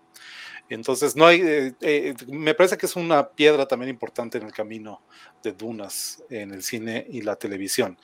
La mía va a ser la opinión impopular tal vez, pero después de haber hecho este experimento, ¿no? si me siguen tal vez, que no creo porque tengo como 15 personas que me siguen en Letterbox habrán visto que el sábado estábamos viendo la Duna de Villeneuve, el domingo estábamos viendo la de Lynch, este, y los detrás de cámaras que vienen en la edición de Arrow Video. El lunes estábamos viendo de nuevo el documental de Jodorowsky, etcétera. En este periplo que también hicimos nosotros para preparar nuestra tarea, como decía Blanca, em, hay cinco, cinco desafortunadas versiones, pone aquí Planeta Noveno. Eh, yo debo decir que la de Lynch me gusta un buen. En algunos sentidos más que la de Villeneuve. En algunos sentidos. No es una mejor película en absoluto, pero en algunos sentidos me parece eh, muy rescatable y me parece que hay cosas que vale la pena apuntar seguramente ahorita, porque es el punto de este... este el film design creo que es muy bueno, lo que pasa es que es, es, más, es mucho más idiosincrático, o sea, si trae una versión más militar, más en el estilo, estilo retrofuturista, muchos chicos a lo mejor lo identifican ahora como diesel punk, pero se parece mucho más a una condición de época que es infinitamente más cercana a esos autores que lo que está presentando Villeneuve. O sea, creo que aquí sí visualmente tenía una propuesta bien interesante, muy, muy, muy contundente. Y algo bien padre, que es que no deja de ser una película de David Lynch, se siente profunda. Yo tenía mucho que no la veía, tenía muchísimo, les presumo aquí la edición que tenemos de eh, Dunas editada por Arrow Video. Este, que no saben cómo costó conseguir esto con el, el, el Steelbook en 4K, dos libros que trae, un póster, este, estampitas, bueno, este, postales y demás. Joyas carísimas que además sacan estas buenas personas de Arrow Video. Pero este, no olvidemos que es una o sea, no, no te dejo olvidar que es una película de David Lynch. Desde el omnipresente eh, zumbido, aullido cósmico, este que vemos desde Razorhead, uh, cómo suena. Ahí de fondo parecen las máquinas de los motores de las naves, una cosa por el estilo, desde la primera escena que es justo esa que estamos viendo ahí ahorita. Eh, ya se siente como una película de Lynch. Y a mí, sobre todo, como decía Blanca, me, yo me quedo con la representación que hace Lynch de, eh, de, los Harkonnen, del mundo de los Harkonnen, del varón Harkonnen, profundamente siniestro, profundamente lynchiano. Creo que ese varón Harkonnen está a la altura de un Frank Booth y de esos otros grandes villanos del cine de Lynch como Robert Loggia en eh, Los Highway, ¿no? Estos personajes monstruosos, literalmente monstruosos. Esta eh, visualización de Harkonnen con la piel cubierta de pústulas y de costras, ¿no? Una cosa espantosa que, como dice Blanca, también parece un globo que lo traen ahí de un hilo. eso, eh, eh, eso sí me gustó más en la de Villeneuve, que no parece que es un globo para todos lados. Pero son mucho más siniestros. son, mucho, más, siniestros y además son más monstruosos. Varios momentos cuando apachurran al bicho, se lo toman sin problema en este momento. Por ejemplo, el cacho del chico, pues eso es también una imagen de la violación, muy fuerte, sangrienta, más no poder, muy padre. O sea, creo que si eran mucho más brutales estos, ¿no? De repente sentí los Harkonnen de Villeneuve bien fresas. No, están refresas. La verdad es que nada que hacer con. Vean, vean, eso no, se me olvida quién. Eh, eh Kenneth Macmillan es el actor. Kenneth Macmillan es el actor que hace el papel del barón Harkonnen. Entre la trupea acostumbrada de Lynch, porque por ahí está, evidentemente, eh, ¿cómo se llama? Este. Ay, este, este, este niño, se me olvidó su ¿El protagonista? Sí. McLachlan. Kyle McLachlan, ahí está. Eh, su, su, primera colaboración con Lynch, antes efectivamente, como apunta aquí Miguel Quesada, de este, eh, hacer Terciopelo Azul en 1986, que más bien fue el pago el pago de los de Laurentiis a Lynch por la joda que le pagaron con la película, que les dijo, bueno, pero después de eso hago la película que yo quiera, ¿sí? Una chiquita, le dijeron, ahora le va, y esa película fue Blue que Velvet. Es, que es magnánima, además, por cierto. Es fantástica, pues lo dijeron en su, lo decía la crítica en su momento, tal vez la mejor película norteamericana de los años 80, ¿no? Estoy de acuerdo, me parece, me encanta, yo soy muy fan de David Lynch, hay que decirlo también, ¿verdad? Este, está por ahí también eh, de la trupe, bueno, evidentemente Jack Nance, a quien ustedes ubican por la imagen emblemática de Eraserhead, la infame cabeza borradora, primera película del largometraje de Lynch, también tiene un papel como uno de los Harkonnen, efectivamente. Está por ahí Everett McGill como el líder de los Fremen, eh, también lo recordarán seguramente de, Picos Gemelos de la serie de televisión. Están ahí muchos de los recurrentes, ahí está Jack Nance. También muere en circunstancias trágicas y misteriosas hace algunos años. Encontraron muerto en su baño, pero aparentemente de una caída tal vez no, no, pero eso está muy linchano también. Lo que pasó luego con, eh, eh, ¿cómo se llama este actor? Tú te vas a acordar, Carlos, que hace el papel del hombre pálido en, eh, ¿cómo se llama? Este, en Lost Highway. Ah, Ay, ¿quién es? Ay, bueno, ese que también terminó en la cárcel porque asesinó a su esposa, o sea, es que también el mundo de Lynch da miedo, ¿no? ese es el punto. Sí, sí, el, fílmico y el real. Y te voy a decir una cosa, además de lo que mencionaba Blanca de esta estética diesel punk retrofuturista, y si ustedes recuerdan los establecimientos del planeta de los Harkonnen, un mundo industrial muy a la David Lynch, donde los sonidos de las máquinas, de las maquinarias y la industria pesada suenan en la lejanía, eh, eh, permanentemente cubierto con una especie de neblina también, estos edificios gigantescos con pasadizos y pasarelas donde van atravesando los personajes, esa visión industrial pesadillesca que de nuevo es la marca de la casa de David Lynch, ya no de la casa Harkonnen, sino de la casa Lynch. Eso me parece súper rescatable, me gusta definitivamente más que la versión de Villeneuve. En ese, acuerdo, en ese sentido estoy de acuerdo con Blanca, ahí se nos queda fresa Villeneuve, un director que a mí me parece fascinante, me gustan eh, tanto sus películas dentro de la ciencia ficción como fuera de la ciencia ficción, películas como Incendios o películas como Enemy, me parece brutal, ¿no? Pero que me llama la atención, siendo eh, Villeneuve un, creo yo, un genuino autor cinematográfico resulta de pronto muy anónimo en esta nueva versión. La película de Lynch es todo menos anónima, es todo menos... Es significativamente más idiosincrática, sí. Totalmente, ¿no? Y, yo, por eso recuerdo, mucho. Eh. La, la, primera vez que la vi, sí fue para mí una terrible decepción. O sea, yo terminé impactado por muchas cosas y aburrido por muchas otras cosas más, con un ritmo que finalmente nunca terminó de acomodarme en la sala cinematográfica, pero efectivamente a lo largo de los años he ido apreciando muchas de esas cosas que tiene la película. A mí me parece que algo también espectacular que tiene, además de toda esta tropa, tropa que tiene de, gente que trabajó con él o trabajaba ya con él desde antes, eh, el hecho de haber integrado a Patrick Stewart, por ejemplo, como este personaje de Gurney, me parece que es una cosa sensacional. El haber eh, eh, esta, esta mancuerna que hizo con Kyle que, McLachlan, que después efectivamente continuaría trabajando con él. Eh, el haber metido Sting termina siendo un acierto enorme. Max von Sydow como el Dr. Kynes, este ecologista, planetólogo que aquí en la nueva versión de Bell News le cambian de sexo al personaje. Dean Stockwell como el Dr. Yu, me parece increíble. O sea, que también sale, que también sale en Blue Velvet. Sí, entonces tiene un, tiene un reparto que es verdaderamente increíble. Brad Dourif me encanta como Peter DeBris, justamente este eh, Mentat que trabaja con los Harkonnen y que también, está en parte, que siempre, siempre, siempre aparece con estos personajes perturbadores, ¿no? Desde sus primeras apariciones en el cine, desde eh, Atrapados sin salida y, tantas otras. es Chucky, además es la voz, es la voz de Chucky, el ni, ni, más ni menos, entre, entre muchas otras cosas. Oye, nos dice nuestro productor Jaime Rosales que Baltasar Getty es el hombre pálido. No, eh, nos lo menciona aquí. Robert Blake? Planeta 9 es Robert Blake, sí.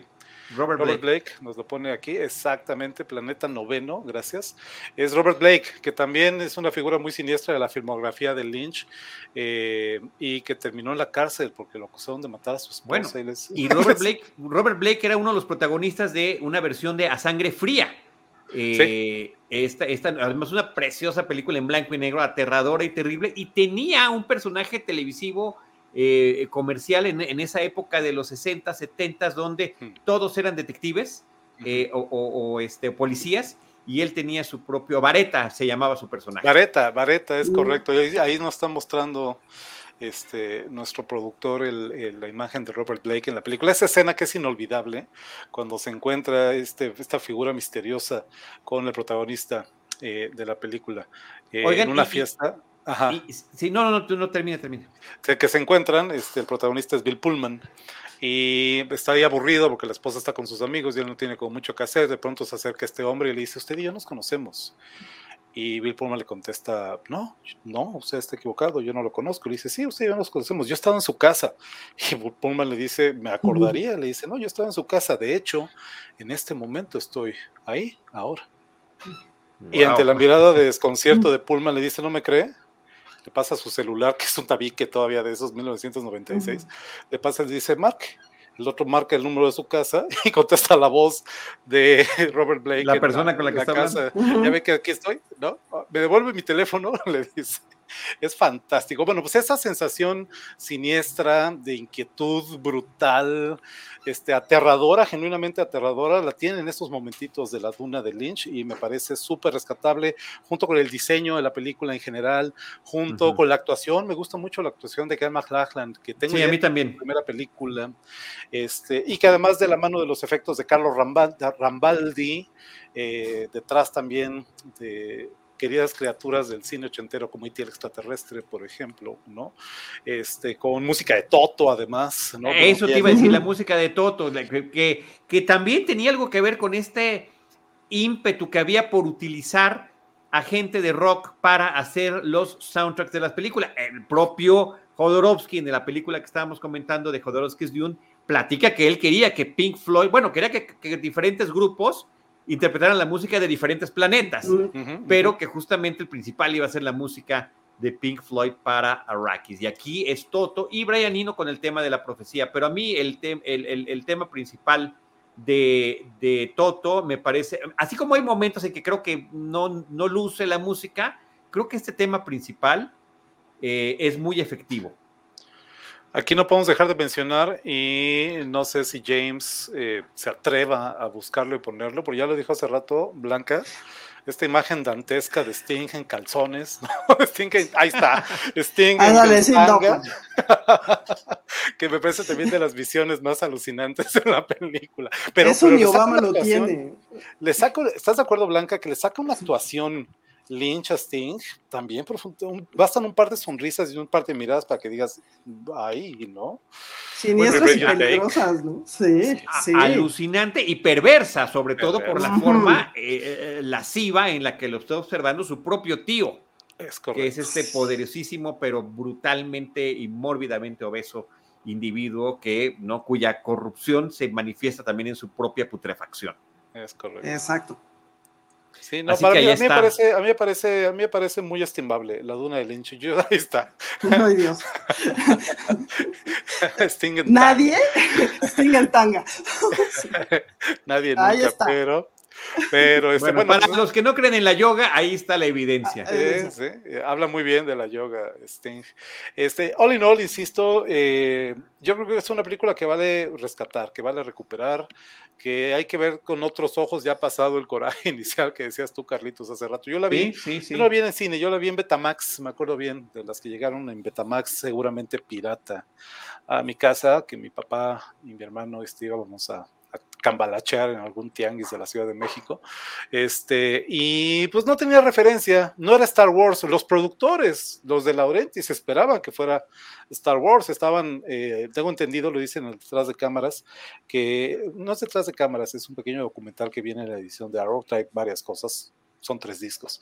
Pero este, lo dicen que, que, los actores firmaron contratos por tres películas. Sí, bueno, había esa, esa, esa esa ilusión de que se convirtiera en una franquicia fílmica, pero si bien dices, eh, Dune no es Star Wars, Star Wars sí es Dune. Es correcto. Y pudo haberlo sido más, porque no olvidemos que de la misma manera que eh, Rafaela de Laurentiis, después de ver El Hombre Elefante, dijo, ese es nuestro director para nuestra versión de Dunas, también Josh Lucas, después de ver El Hombre Elefante, dijo, yo quiero ese director para el regreso al Jedi. Y Lucas le fue a ofrecer Return of the Jedi a David Lynch, quien no sé si afortunada o desafortunadamente declinó la oferta. Yo, no me imagino qué hubiera hecho con Return of the Jedi Recuerdo, eh, David Lynch. Recuerdo uno de mis primeros textos para una revista eh, en la, eh, hace mucho tiempo extinta sin exceso que apuntaba yo justamente hablando de este dato de trivia, que apuntaba yo, solamente nos queda soñar, sería una pesadilla, a esos Ewoks bailando hacia atrás con una música alrededor del bosque de sicomoros en Endor. Fantástico, pero mira, estaba destinado Lynch para bien o para mal para dirigir una película de ciencia ficción sobre un imperio galáctico malvado. Mm, sí, seguramente Lucas se, alegró de que le dijera que no. Lo que pasa es que también la de Lynch creo que, a diferencia de Star Wars, no le está poniendo el acento, por ejemplo, a todo el viaje del héroe, ¿no? O sea, en realidad el crecimiento de Paul eh, no, hay, no hay demasiado, ¿no? O sea, creo que en ese sentido el personaje permanece y permanece y permanece creo que su arco no está tan acentuado. Creo que en ese sentido Villeneuve hace un, un mejor trabajo. Eh, pues yo entiendo que también, híjole, Paul Sky Simba, más, más que estar, sí, más que estar calcando Dunas y, Star Wars, pues son viajes del héroe, se parecen, son igual, por no decir son iguales. O sea, los Fremen, pues, que son, en lugar de que tengan los Ewoks trepados en el árbol están, son los Ewoks de las lunas, ¿no? pues son los Yaguas, son los Yaguas. El planeta Tatooine es Arrakis, el, la, voz es eh, una de las formas en las que se utiliza este convencimiento con la fuerza para que alguien haga lo que quieres. Pero bueno, es una de tantas referencias que tomó sí, Y, lo pensaba más como la función del viaje del héroe. O sea, sí, el desierto con los Yaguas, sí. Lo que pasa es que estos estos bichos, que son los que últimamente van a terminar haciendo una rebelión contra un imperio y que lo van a terminar derrotando, eh, pues no, son los Yaguas, ¿no? En el caso de Star Wars son los Ewoks, ¿no? No, no, por eso te digo, Blanca, o sea, son una de Esa guerrilla, ¿no? Esa incluyendo Las, El Señor de los Anillos, también puedes encontrar mil cosas del Señor de los Anillos en Star Wars. Esa guerrilla desarrapada que son los Ewoks, ¿no? Mira, dice aquí Miguel Arellano, saludos, a nuestro querido Miguel Arellano, Miguelón, que dice Mano, su hijo, que Dune es el Star Wars verdadero porque se construyó ese mundo primero. Pues lo que sucede es que Star Wars es, este, pues la, voy a sonar súper payaso, pero la, narrativa posmoderna por excelencia. Pues sí, Star Wars es Dunas, y Star Wars es El Señor de los Anillos, y Star Wars es este. la Fortaleza Secreta. Fortaleza Secreta, y Star Wars es un collage también. Star Wars es un mega collage. Más que un collage, creo que logra hacer una síntesis. Es una por síntesis. Eso tiene, por eso tiene la cuestión que muchas de esas películas, bueno en, el, bueno, en el caso de la de Lynch no tenía esa cuestión, ¿no? Exacto. estoy de acuerdo que Star Wars no existiría si no fuera por Dunas, pero pues tampoco existiría sin ninguno de, otros de esos elementos. De todas otras tantas referencias. Y, efectivamente, y efectivamente Lucas consigue, como bien dice Blanca, Lucas consigue eh, sintetizar y filtrar a través de su sensibilidad. Eh, particular. Es algo que platico yo mucho con mis alumnos en la escuela, como no podemos evitar una y otra vez contar nuestra propia historia, con mis alumnos de guionismo, una y otra vez contar nuestra propia historia, es inevitable y es lo que hace Lucas y es lo que habría hecho Herbert. No conozco la historia, pero estoy seguro que si le rascamos tantito, si le quitamos el polvo y la arena de encima, ahí está la historia de Frank Herbert, como hablaban hace rato también de O'Bannon, o sea, este, eh, el valor últimamente no está en las referencias, el valor es como dice es como dice eh, Jim Jarmusch que dijo alguna vez eh, Jean-Luc Godard, no sé dónde lo haya dicho, pero me encanta la frase, no se trata de dónde tomamos las cosas, sino de hacia dónde las llevamos. Entonces, gracias Frank Herbert y Dunas por permitir que George Lucas también pusiera, digamos, su granito de arena. en esta gran épica, que es lo que últimamente a lo que se refiere Joseph Campbell con el héroe de las mil caras, ¿no? Estamos hablando Paul Atreides, Luke Skywalker, eh, Frodo, Bolsón, lo que ustedes me digan, pues todas son caras del mismo héroe mítico que encontramos una y otra vez en esos viajes heroicos, ¿no? Entonces, pues gracias, qué bueno. Pues el, el, Dune de Odunas, que es como se llamó en México, de David Lynch, está disponible en la plataforma de Netflix. También en la información de este episodio, ya sé que lo escuchen en podcast o aquí en YouTube o Facebook. Ahí viene el link para que puedan eh, ingresar directamente a la película y que puedan tener de primera mano la referencia. Eh, para el año 2000, a través del canal Sci-Fi Channel, del cual yo era un sci-fi fan, eh, me encantaba este canal. Sábados de sci-fi. No tanto por su contenido original, donde hacían la luchita, pero el presupuesto no más no daba. sigue siendo igual. Sí, desafortunadamente, pero sí te recopilaba grandes películas de ciencia ficción. Había maratones de las películas de Godzilla, eh, Twilight Zone, hubo muchas cosas que pasaron por allí que terminaba recuperando el, eh, recuperando el Sci-Fi Channel para su público, pero también estaban animados con el tema de las producciones originales y entre ellas estuvo en el año 2000 una miniserie que se llamó Dune y que eh, volvía a contar la historia, en este caso con efectos digitales, ya la producción no daba para más, eh, con actores me parece que extraordinariamente irregulares. En la primera versión, la única pues, eh, actuación rescatable que yo dejo, pues es William Hurt, que estaba ni más ni menos como Leto Arthritis. Y que eh, su nombre con una gran presencia en, en los trabajos que ha realizado. Pero a pesar de todo esto y de, yo diría un, poquito, si la ven, también tenemos ahí el vínculo para que puedan ver en línea, está en YouTube disponible porque tampoco está ahorita en ninguna plataforma. Eh, siento un poco telenovelesca la forma en la que está planteada y actuada, a pesar de que se toma mucho más tiempo para poder contar muchos más episodios eh, basados de la novela de Dune y, recibió reconocimiento, recibió el, gusto del público, uno que otro premio, y en el 2003 lanzan una segunda miniserie que es Children of Dune, eh, que está basada en el segundo y tercer libro de Frank Herbert, que era el segundo es eh, Dune's Messiah, ya, ya de plano se iban al, término mesiánico Herbert para ese libro, y Children of Dune. Y ahí lo interesante es que en este, en este otra vez y muy disparejo reparto que tiene la película, pues un joven James McAvoy interpretaba a Leto Arthritis 2 y también aparecía en esta miniserie Children of Dune, eh, Susan Sarandon. A la fecha, pues es la única secuela que ha habido porque tanto la de David Lynch como la primera miniserie, como la película del 2021 de Denis Villeneuve, son basadas en el libro original del 65. Yo no, yo la recuerdo haber visto, sí recuerdo haberle pasado de pronto, tú sabes, Carlitos, que yo también era este un adorador de, más que del Sci-Fi Channel, de esos sábados de Sci-Fi que nos recetaba la cadena USA, eh, como el canal dentro del canal, literalmente así le, llamaban antes de que, eh, antes de hecho de que hubiera Sci-Fi Channel como tal, incluso en los Estados Unidos, que era más esta barra de los fines de semana, este, eh, aquí específicamente en la versión de México. Y yo sí recuerdo algún día pasándole, lo que sucede es que pues más no, no me habrá interesado lo suficiente y esta sí no tuve tiempo, no tuvimos tiempo de revisitarla. Eh, no me sorprende lo del melodrama, yo solía decir que televisión equivale a melodrama.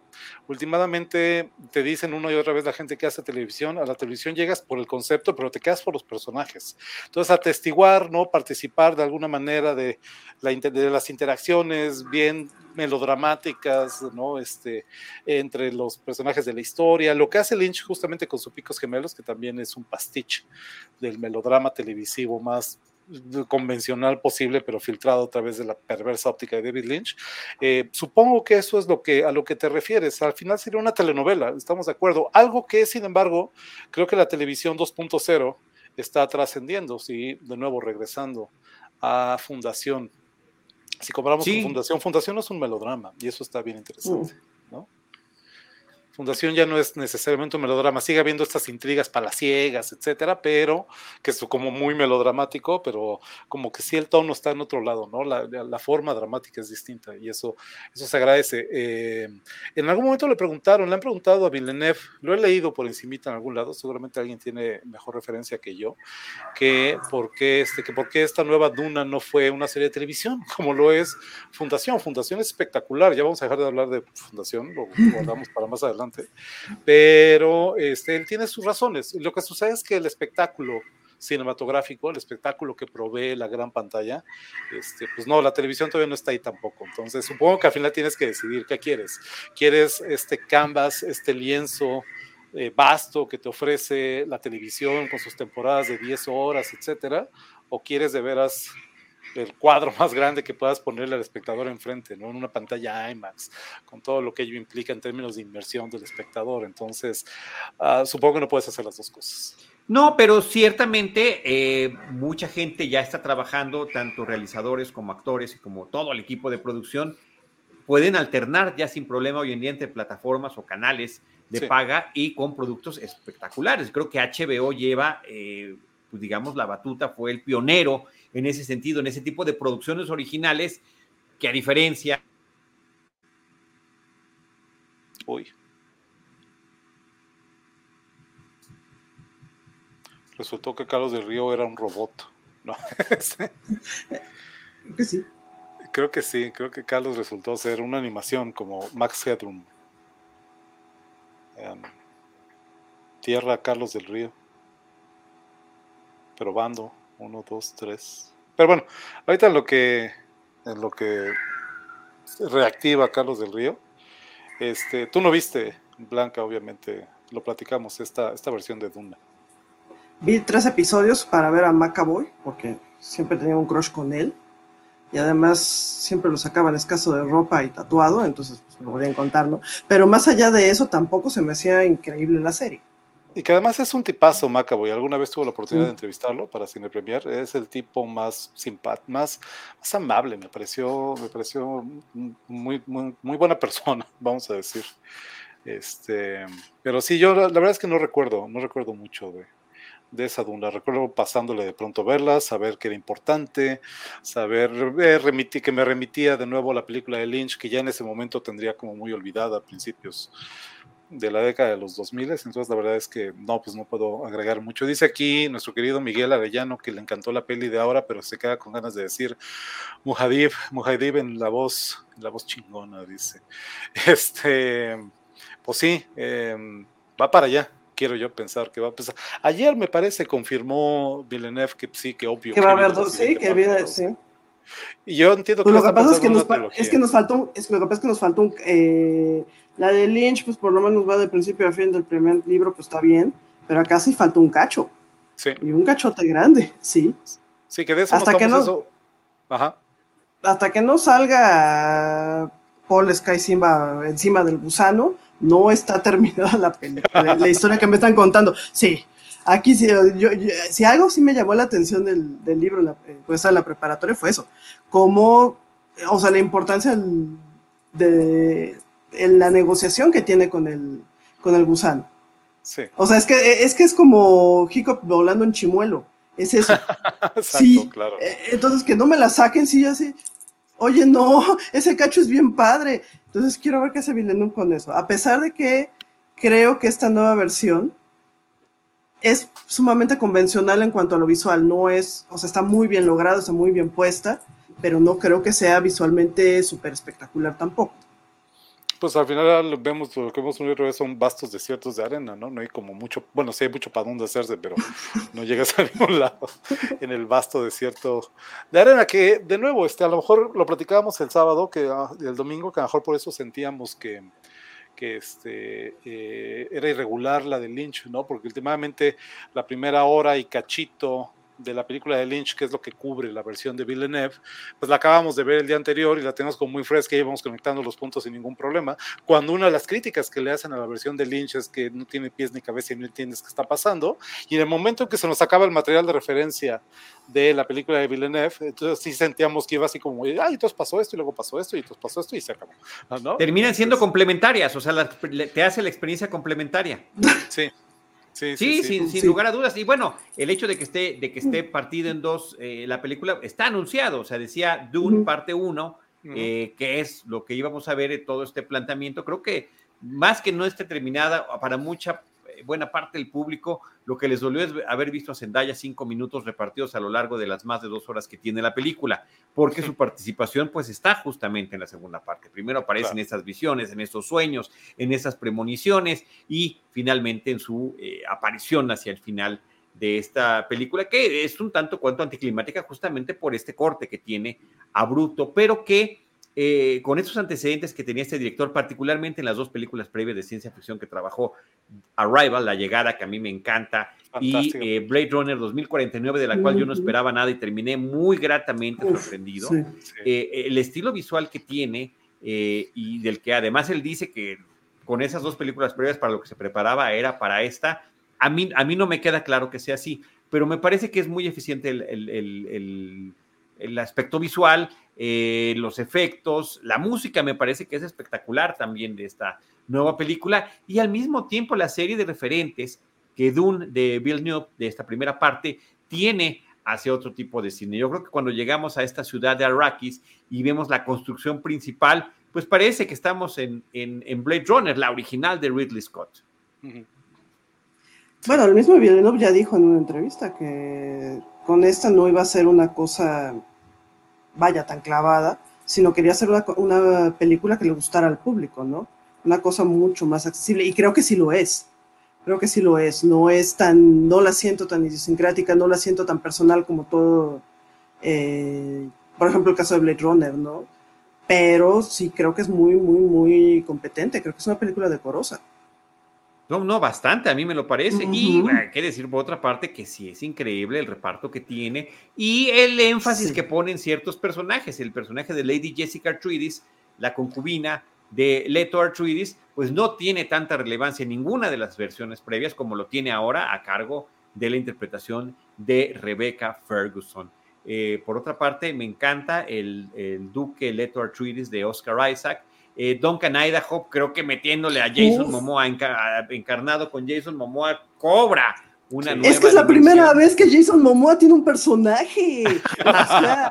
sí. no, no, a ver, espérame, espérame. En Game of ah, Thrones lo ah, tiene perfectamente bien planteado. Hijo, bueno, sí, el. Y se nos muere sí, en la primera, bueno, es que por eso a mí me parece que la primera temporada. pero ¿quién no se muere? es muy bueno. todo el mundo se muere en Juego de Tronos. No, muy bueno, pero posteriormente. No me digas que Aquaman, por el amor de Dios, no, porque no, no, de ninguna ¿eh? manera, no. sí, no, qué horror. Aquí la, hemos platicado con mucha tristeza. Y, y, y, bueno, pues hace todavía inclusive mucho más épico el destino final de este personaje, que en algunas versiones es como pasado muy brevemente y aquí en verdad se acentúa. Eh, y, qué decir también de la nueva interpretación ah, del varón Harkonnen con Stellan Skarsgård, que de repente hasta parece Marlon Brando en Apocalipsis, ¿no? También en esa primera escena donde se ve su pelo calvo, la forma en la que se pasa la mano por la cabeza, pues por supuesto que nos emite, nos remite a ese tipo de imágenes. Sin embargo, creo que son infinitas, eh, sobre todo los Harkonnen, eh, tengo salvo que aquí no está flotando, aquí se está flotando como como cosa perfectamente tal, sí, como una exposición bien, muy, muy, muy bien logrado eso. El un globo ahí en el techo del cuarto. Les faltó lo torcido, creo que les faltó lo torcido, porque no son solamente los antagonistas, no, aquí son, están súper secos, hasta en el libro son, son ojetes. Les falta esa hazaña, y que creo que ahí sí se la, se la gana Lynch los de Lynch sí están torcidos y creo que lo logra magistralmente. Bueno, yo creo que en esta también, Blanca, no, no, no los veo tampoco como unas dulces palomitas. No, pero están bien fresas, son malos de caricatura. O sea, eh, ¿sabes qué? Sí les faltó todo el destripadero, todo lo sanguinario, todo lo sádico. Eh, son, son los antagonistas. Ya. Y acá que son los malos. Y ya. cambio tenemos un Paul muy bien trazado, ¿no? Mucho El Paul es muy bueno, sí, sí. Paul creo que además la actuación que hace Timothée Chambelet, qué bueno es. O sea, Cari Lindo y muy, muy buen actor. Cari Lindo. Pues es, opinión impopular, ya sé que todo mundo, a todo mundo le encanta Zendaya, a mí Zendaya me da una hueva brutal, creo que la chica no tiene suficiente registro y para colmo se ve todavía más piedra frente a este cuate que, que está haciendo una interpretación muy, muy, muy buena del, el personaje de Paul. Qué barba. coincido que es una, una opinión impopular, sin duda. Yo, yo no coincido, porque a mí sí me gusta, me gusta la, además la diversidad de cosas que nos ha presentado. Oigan, pero también está Josh Brolin, que me parece que está genial, Javier Bardem también como Stilgar. Bardem, muy bien, sí. Sí, Dave Bautista como Harkonnen también, y el personaje que ya no aparece es el de su hermano, eh, justamente el que hacía Sting, y que hubiera querido eh, este Jodorowsky que hubiera hecho Mick Jagger, ¿no? Eh, son personajes que espero estén ya eh, guardándose para la siguiente película, para la continuación, la segunda parte que apenas ayer fue eh, un día antes de esta grabación. Confirmada. Sí, sí. Bueno, y Charlotte Rampling también como la madre reverenda de las Benny Gesserit. O sea, que también creo que, aunque la veamos casi siempre cubierto su rostro, es una es una gran presencia ella en la pantalla a lo largo de la historia. Creo que hay un gran acierto en la película, en, de nuevo, cerrando el círculo con lo que hablábamos hace hora y media, en, estos referentes del mundo real, del mundo en el que vivimos, donde en términos étnicos, en términos de cómo se ven los habitantes de Arrakis, ¿no? que tienen, eh, no voy a decir un tipo étnico particular, pero entre eh, Zendaya, Bardem siendo latino, etcétera, tienen como, sí, sí remiten junto con la música de Hans Zimmer a, pues, al que sería el referente original de ese planeta, ¿no? Las culturas árabes, al mundo árabe, a este, algo que de nuevo es bien relacionable. Recuerdo alguna vez, eh, hablando de ciencia ficción este, em, en clase, eh, un referente, la manera la manera en que el espectador de una obra fantástica, como son estas películas, requiere de un, de un, ancla, de un punto de referencia al mundo que sí conocemos. El ejemplo que pongo siempre es en Star Wars, como eh, es curioso hablar de esas naves espaciales, naves, un término que se utiliza originalmente para los navíos de, guerra en el mar, etcétera, ¿no? Naves de guerra, cuando decimos que derriban un este, eh, destructor estelar, como en el resto del Jedi, el Executor, el destructor estelar eh, personal de Darth Vader, se va a pique literalmente, se hunde, se estrella en la estrella de la muerte. Pues todos esos son términos navales, ¿no? Al final no tiene sentido cuando lo ves eh, de manera eh, realista, si tú quieres, pero son referentes que el espectador necesita para terminar de entender ese mundo. Necesitas tener un pie en el mundo en el que sí vivimos y el mundo que sí conocemos, ¿no? Y creo que eso lo hace muy bien esta película, donde siendo una cultura extraña, con sus reglas y lo que ustedes me digan, el mundo eh, de Arrakis y los Fremen particularmente, al final creo que mucho mejor que la película de Lynch completamente, seguramente, logra construir una identidad, logra construir un mundo aparte, logra ese world building creo que también está muy logrado en la Creo que la construcción de personajes en general es sumamente afortunada. ¿eh? Sí son infinitamente más tridimensionales. Eso sí, mucho más Tiene tiempo, se toma el tiempo. Porque tiene tiempo, sí. Y lo aprovecha. Y, eh, y ya después de haber hecho este recorrido cronológico por todas estas versiones, lo que también resulta interesante es poder comparar la que son las algunas de las escenas que están en todas las películas de manera ineludible y que así como cuando vemos en Semana Santa todas las versiones de la vida de Jesucristo y podemos ver eh, cómo hicieron tal o cual escena, porque no puede faltar, por ejemplo, el momento en el que van a apedrear a la mujer, eh, a María Magdalena, bueno, pues están desde que le echan apenas unas piedritas eh, o que apenas amenazan con que le van a echar una piedrita, desde películas como Intolerancia de D.W. Griffith, que aparece esa, esa escena, y podemos llegar a la de Scorsese de la última tentación de Cristo, donde la cosa se pone verdaderamente brutal creo que de alguna forma también pasa aquí. A mí, a mí me gusta esta comparación de escenas como la pelea que tiene de entrenamiento eh, Gorney con el personaje de Paula Atreides, ¿no? Que dice, ay, no estoy de humor para luchar, como, no, ese no es un tema de que tengas tú que estar de humor. Y lo vemos, ¿no? Con diferentes actores, con diferentes efectos, eh, con diferentes eh, este, formas de hacer este, este melodrama o estas secuencias y que funcionan distinto en cada película. Eh, otra también de las clásicas es cuando se pone por primera vez este traje de los Fremen Paul y que, sorprendido, el doctor, o en este caso la doctora dice, diablos, ¿cómo es posible que ya sabías cómo ponértelo, no? Que eso era una parte... Que te sabías amarrar las agujetas. Del tema de la profecía. o, y, a mí me encanta mucho, aunque Paul sea el protagonista, a mí me encanta mucho el personaje de, de Leto, eh, por, el, por el porte, por el respeto, por la gracia, por la eh, eh, digamos, verticalidad con la que se maneja en todo sentido, muy al estilo de Ned Stark. Y mm. que justamente el, el no permitirse, el no permitirse caer en estos círculos de corrupción, pues es lo que termina. Ellos no, pues son personajes que no pueden vivir en, esos mundos al que no, donde ellos están siendo justos en lo que ellos eh, y, y, decentes, digámoslo de alguna manera, ¿no? Esta escena donde él está supervisando y conociendo cómo se obtiene la especia y ataca el gusano y no pueden rescatar a los trabajadores y decide casi, casi atreverse a poderse sacrificar por ellos, pues me parece que es fundamental en la historia y también eh, eh, tanto en la novela como en las diferentes versiones y vemos ese rescate una y otra y otra vez de distinta manera. Inclusive eh, está hecho con una especie de animación para el Jodorowsky's Dune, donde por cierto vemos cómo estas naves, ya desde entonces, desde la versión de Jodorowsky, pues estaba eh, planteado como libélula, este tipo de helicópteros que, que, se usan ahí en Arrakis, ¿no? yo no sé, películas se yo maneja de otra forma. Yo no sé si así estaría en la novela, si remite, pues hacen como libélulas, ¿no? Está bien bonito, me acuerdo que me lo comentaste. Un, un, detalle también en comparación con la de Lynch, este, no sé, eh, que en qué cosas me fijo, pero me pareció, me pareció muy Lynch, ¿no? Cuando le están explicando a Paul el funcionamiento del, del steel suit, ¿no? Del traje este que usan para andar en el desierto, y que le dicen en la versión de Villeneuve, le dice, eh, tiene un sistema que recicla tu respiración, recicla el sudor, etcétera. En la versión de Lynch le dicen, tiene un sistema que recicla la respiración, el sudor, la orina y las heces, ¿no? sí no me parece un detalle menor si estamos comparando las dos. No, no, no, claro, claro, claro. Me parece, me parece que habla de, de, cómo, desde la cosa más boba, lo que decía Blanca hace rato, las declaraciones de Villeneuve, que sí, que sí es su película más accesible, la menos clavada, que sí le estaba tirando a ser un blockbuster, ¿no? Y pues de nuevo, lo que ya platicábamos de Lynch hace rato, pues es que Lynch es Lynch, ¿no?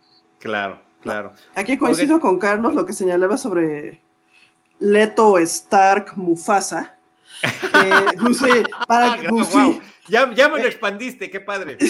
No, lo que pasa es que el padre del héroe tendría que ser sí. el, gran rey que, que, va a caer. O sea, la estábamos viendo en el cine, digo, ay, mira, esta Mufasa ya lo, y lo tienen que matar a Chaleco, ¿no? Es como Ned Stark y además tiene que ser recto, porque le está marcando el camino. es como los Simpsons, se le aparecen las nubes y le dice, Simba, digo, Kimba, venga mi muerte. no. Kimba, Kimba digo, Simba, venga mi muerte. Pero eso creo que abona al... Eh, la buena construcción de Leto abona la construcción de, de Paul. Por supuesto, por supuesto. Todas las inseguridades de Paul vienen de que, ¿quién era tu padre? Pues un chingón. y él no siente que esté ahí todavía. Skywalker, digo. Este. Ah, también, también. Harry Potter, pues sí, y son hijos del, del, del grande y quedaron huérfanos. Ahora tienes que crecer de ese tamaño.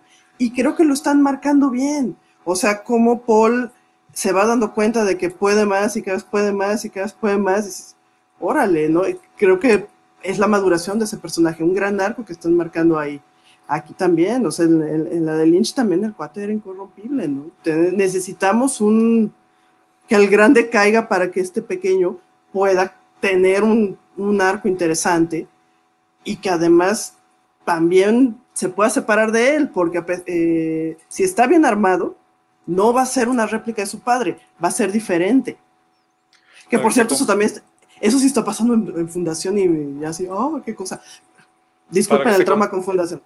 Para que se convierta, ya dijo Carlos que nos invita a un fundación, para que se convierta, como digo una, una, y otra vez en clase hablando de viajes heroicos, para que se convierta en ese héroe que siempre estuvo destinado a ser. regresando a Miguelón Arellano, que nos dice que la música de Zimmer es brutal. Lo eh, es. Saludos, Erika Speitia también. Este, dice, dice Planeta Noveno que Momoa es el próximo DiCaprio, mark my words. Dice, es como dos DiCaprios, ¿están de acuerdo? Cabe dos veces Cabe dos veces ahí. Y conste que embarneció, ¿eh? DiCaprio, ¿eh? También. Regresando, regresando a lo que comentaba hace rato Miguel Arellano eh, sobre la pregunta de su hijo, no me acuerdo qué, edad tiene Vano, perdón, este, el tiempo, el tiempo, el tiempo camina raro época de pandemia.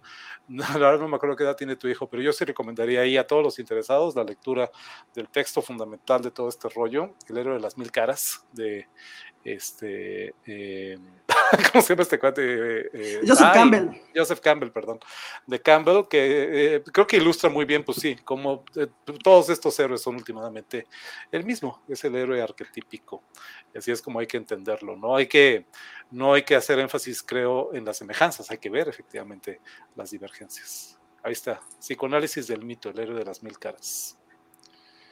Pues ahí está. Ahí, ahí creo que lo podemos dejar si tienen algún comentario más que hacer, pero creo que ha sido un recorrido muy padre y, creo que también nos hemos divertido mucho porque parte de nuestra tarea, como le llamaba eh, Blanca en redes sociales a la preparación para este episodio, pues fue volver a visitar estas, estos materiales. Por supuesto, ver esta película nueva, regresar a ver la de David Lynch, eh, darle un vistazo nuevamente a aquellas miniseries. Y bueno, este documental de Jodorowsky, increíble, que eh, había, habría estrenado en Mórbido en el 2013-2014 y que ahora ya, pues también se puede adquirir, como dice bien Antonio Camarillo, o para mayor inmediatez, ahí está el vínculo. Insisto, aquí en la información de este episodio, tanto en YouTube como en podcast, podrán tener eh, vínculos a todo todos estos materiales de los que hemos estado platicando. Dice Planeta Noveno que no, que es Timothy Chalamet, el que es el próximo de Caprio, no, Jason Momoa.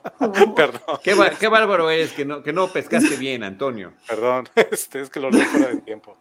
Pero bueno, no, muy bien, también muy contento. Este, eh, fue un gran ejercicio, fue, fue un gran recorrido también. La oportunidad eh, que es uno de nuestros primeros regresos al cine. A partir de mañana vamos a estar emitidos en Morbido, entonces a ver cómo nos va. Pero este, es también de las primeras películas que nos animamos a ver en pandemia. Este, y eso estuvo padre, ¿no? tener la oportunidad de salir corriendo y verla, eh, revisitar la película de Lynch, revisitar el documental inspirador de Jodorowsky. Eh, yo también te agradezco, Carlitos, que nos dieras la oportunidad. Nos hemos divertido mucho. No, encantado. O sea, y además, pues estaba yo, desde que estaba viendo el de Jodorowsky, que se me ocurrió eh, platicar de este multiverso, eh, jugando con el término, ¿no? Y la, la, moda que hay para hablar de multiversos, pues sí, eh, un proyecto tan ambicioso que sería tratar de traducir esta novela y las diferentes versiones que nos ha dado, que nos podrán o no dejar del todo satisfechos, pero que ahí están. Por eso está esa insistencia constante ya de muchas décadas, de más de 50 años, por llevar esta obra al cine y al audiovisual, como en las series que también hubo de televisión blanca. Antonio, a mí solo me, a mí solo me faltó que existiera el videojuego de Dunas, ¿eh? Ese ah. todavía me lo debe el mundo mediático. Y no de Atari, así de, de, No de Atari, no, no, no, no. O sea, creo que ahorita existen los recursos para aventarse un. Una no hay, no existe, no hay, no hay, no hay videojuego. Pues hasta donde sé, no. O sea. Me llama la atención porque ya hay de todo, ¿no? Siempre hay, por aquí lo buscamos pero ahorita podríamos tener, aquí juran que hay uno de 1992, pero bueno, de PlayStation 2, a ver, vamos a ver. Vamos a buscarlo. pues sí, o sea, y hay uno del 92 también. no, yo quiero una cosa más chida, como el Witcher. algo para Play 5. Eh, a, mí se me Queda, a mí se me queda en el tintero algo que mencioné al principio y al final no, no regresamos. Este, eh, pues como en estas distintas encarnaciones, no sé en la televisiva, que tendría oportunidad de desarrollarlo más, eh, pero sí en la de Lynch, sí no estaría en la de Jodorowsky, no está en la de Villeneuve. Ese genuino elemento de ciencia de ficción, de, la ciencia ficción. Que sí tiene el libro. Que sí tiene el libro. Este mundo eh, carente de tecnología eh, de inteligencia artificial, donde no hay robots, no hay computadoras, etcétera, ese elemento que no está aquí. Hemos hablado mucho de estos viajes heroicos, eh, va por otro lado la figura del monomito de Campbell. Eh, son historias de maduración y crecimiento, por eso el héroe una y otra vez es la figura central. esto creo que deja la película, todas estas versiones las deja mucho en el nivel de lo que llamamos la space opera, que la space opera es, no es genuina ciencia ficción, son historias de acción y aventura que tienen esos elementos visuales de la ciencia ficción, pero que temáticamente no abordan temas de ciencia ficción. Y eh, creo que eso trae la película mucho más del lado de Star Wars, del lado del quinto elemento, de esas películas que mencionábamos hace rato, que del lado de la rigurosa, genuina, más dura ciencia ficción, que insisto, sí está en el libro. Habría que ver si siguientes entregas se meten por ahí. Yo lo dudo, no creo que sea lo que le interesa contar a Villeneuve en este caso, cuando lo ha hecho también en otras ocasiones. Que creo que es un tema desafiante, porque en el año de la pandemia, donde nos dimos cuenta que pues, la, tecnología digital tendría que ser no un privilegio, sino un derecho, que tendría que haber mucho más acceso, que tendría que haber una democratización de ciertas formas tecnológicas. Bueno, ¿qué pasa cuando tenemos una propuesta de ciencia ficción que, nos, que va más allá, ¿no? Y nos dice, ¿sabes qué? Nel, ¿qué tal que nos atarugó, que sí es cierto, lo vemos en las aulas todos los días, y que tal vez debiéramos superar esta condición tecnológica. Va, a ver, vamos, hagamos el ensayo, ¿no? O sea, en, cuanto a ciencia ficción, creo que sería pertinente y profundamente transgresor en este momento, ¿no? Pues allí están unos planteamientos que dan para la polémica y para la charla que ya después de una hora con 48 minutos en este momento no podemos realizar, amén de que ustedes tienen un compromiso, por, por favor anúncienlo porque en un ratito en vivo eh, con, con Mórbido estarán, estarán también al aire. Bueno, pues aprovechamos, gracias Carlos, el pie y de nuevo la invitación. Aprovechamos para invitarlos a todos a eh, un especial, un programa muy especial eh, que tenemos de Horroris Causa. Este programa que hago con el querido Roberto Coria, Pablo Guisa Koestinger y Blanca como productora de esta eh, encarnación particular de Horroris Causa. Eh, el programa se titula Especial de Muertos en Vivo, porque es raro que en Horroris hagamos programas en vivo, normalmente grabamos, ¿no? Hemos estado fuera del aire ya un par de años, en realidad, Horroris Causa, y pues como los monstruos del cine de horror, Horroris Causa no está muerto, solamente está durmiendo su eterno sueño, amenazando con regresar en cualquier oportunidad. Y esta es la oportunidad, días de muertos, días del Halloween y ese tipo de cosas. Entonces, hoy en punto de las 10 de la noche, eh, la liga, eh, bueno, tú cuéntales eso, Blanca, porque yo no me... Ah, pues hoy a las 10 de la noche, ahí en el departamento de... En el Facebook. Eh, el Facebook, tendremos un live por Facebook en el departamento de investigación y conocimiento, ahorita les pego la liga. De la UAM. de la UAM, sí, es que, pues ahora sí que, como siempre ha sido grabado, pues estuvimos publicados cinco años las temporadas, pero pues este va a ser un, un en vivo, cosa rara y jocosa, para esta transmisión online.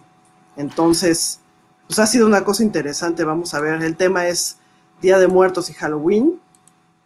Esperamos que, tenemos a la gente. A ver, déjame atrapo la liga y ahorita se las pego. Ah, es buena idea. Tenemos a los doctores Horrores Causa, está evidentemente eh, Roberto Coria. Pablo Guisa va a estar un rato porque mañana arranca Mórbido y así es mucho pedirle que se claro, claro. despegue de sus obligaciones mórbidas, como decimos siempre. Tenemos invitados, sorpresas, bueno, no sorpresas, tenemos invitado también para que nos ayude, que nos apoye con el tema. Es un especial de dos horas, lo cual es raro también para Horroris. Horroris tiene este formato muy pues de la radio, de la frecuencia que nos hospeda, que es One Radio 94.1 de FM. Y pues a ver cómo nos va, porque es como raro. Lo más parecido que hemos hecho a esto, Carlos, es la invitación que nos hiciste el año pasado. claro, sí, bueno, insisto yo, en ese 15 aniversario de Cinemanet, en ese último programa de los 15, de las 15 horas que tuvimos, y con Roberto Coria, con Pablo Villisa, con Antonio Camarillo, a quienes además te pido me saludes, eh, Antonio y Blanca, eh, con, con, el cariño que les tenemos y de tantísimos años de colaborar con ustedes y con ellos. Así que mucha suerte. Eh, Facebook.com, diagonal investigación y conocimiento, UAM, Ask de Azcapotzalco. Ahí es donde pueden encontrar este programa en punto de las 10 de la noche, que me imagino que después se, publicará como. Sí, ahí se queda, ahí se queda. Ahí se queda. Muy bien. Pues muchas gracias, Antonio Camarillo, muchísimas gracias, Blanca López, muchísimas gracias a Jaime Rosales, siempre al pendiente de las imágenes de lo que estamos conversando, para ilustrar estos episodios. Quienes nos escuchen en podcast, sepan que a través de Facebook y a través de YouTube, eh, Jaime Rosales va ilustrando lo que nosotros estamos conversando para todo el público que nos ve en vivo. Y gracias a todos los que estuvieron eh, acompañándonos en la versión en vivo y también eh, con sus comentarios, con sus reflexiones y con sus correcciones, que todo suma y hacen eh, parte de este programa. Así que gracias, Antonio, gracias, Blanca. Muchas gracias, Charlie. Gracias, gracias, James, yo, me, yo me despido a nombre del equipo Cinemanet, de Enrique Figueroa Anaya, de Diana Sude, de Dali Gómez, eh, de Rosalina Piñera, por supuesto, y de Jaime Rosales. Yo soy Charlie del Río, arroba Charlie del Río, y los esperamos en nuestro próximo episodio con cine, cine y más cine. Esto fue Cinemanet con Charlie del Río, Enrique Figueroa, Rosalina Piñera, Diana Su y Teitali Gómez. El cine se ve, pero también se escucha. Cine, cine y más cine.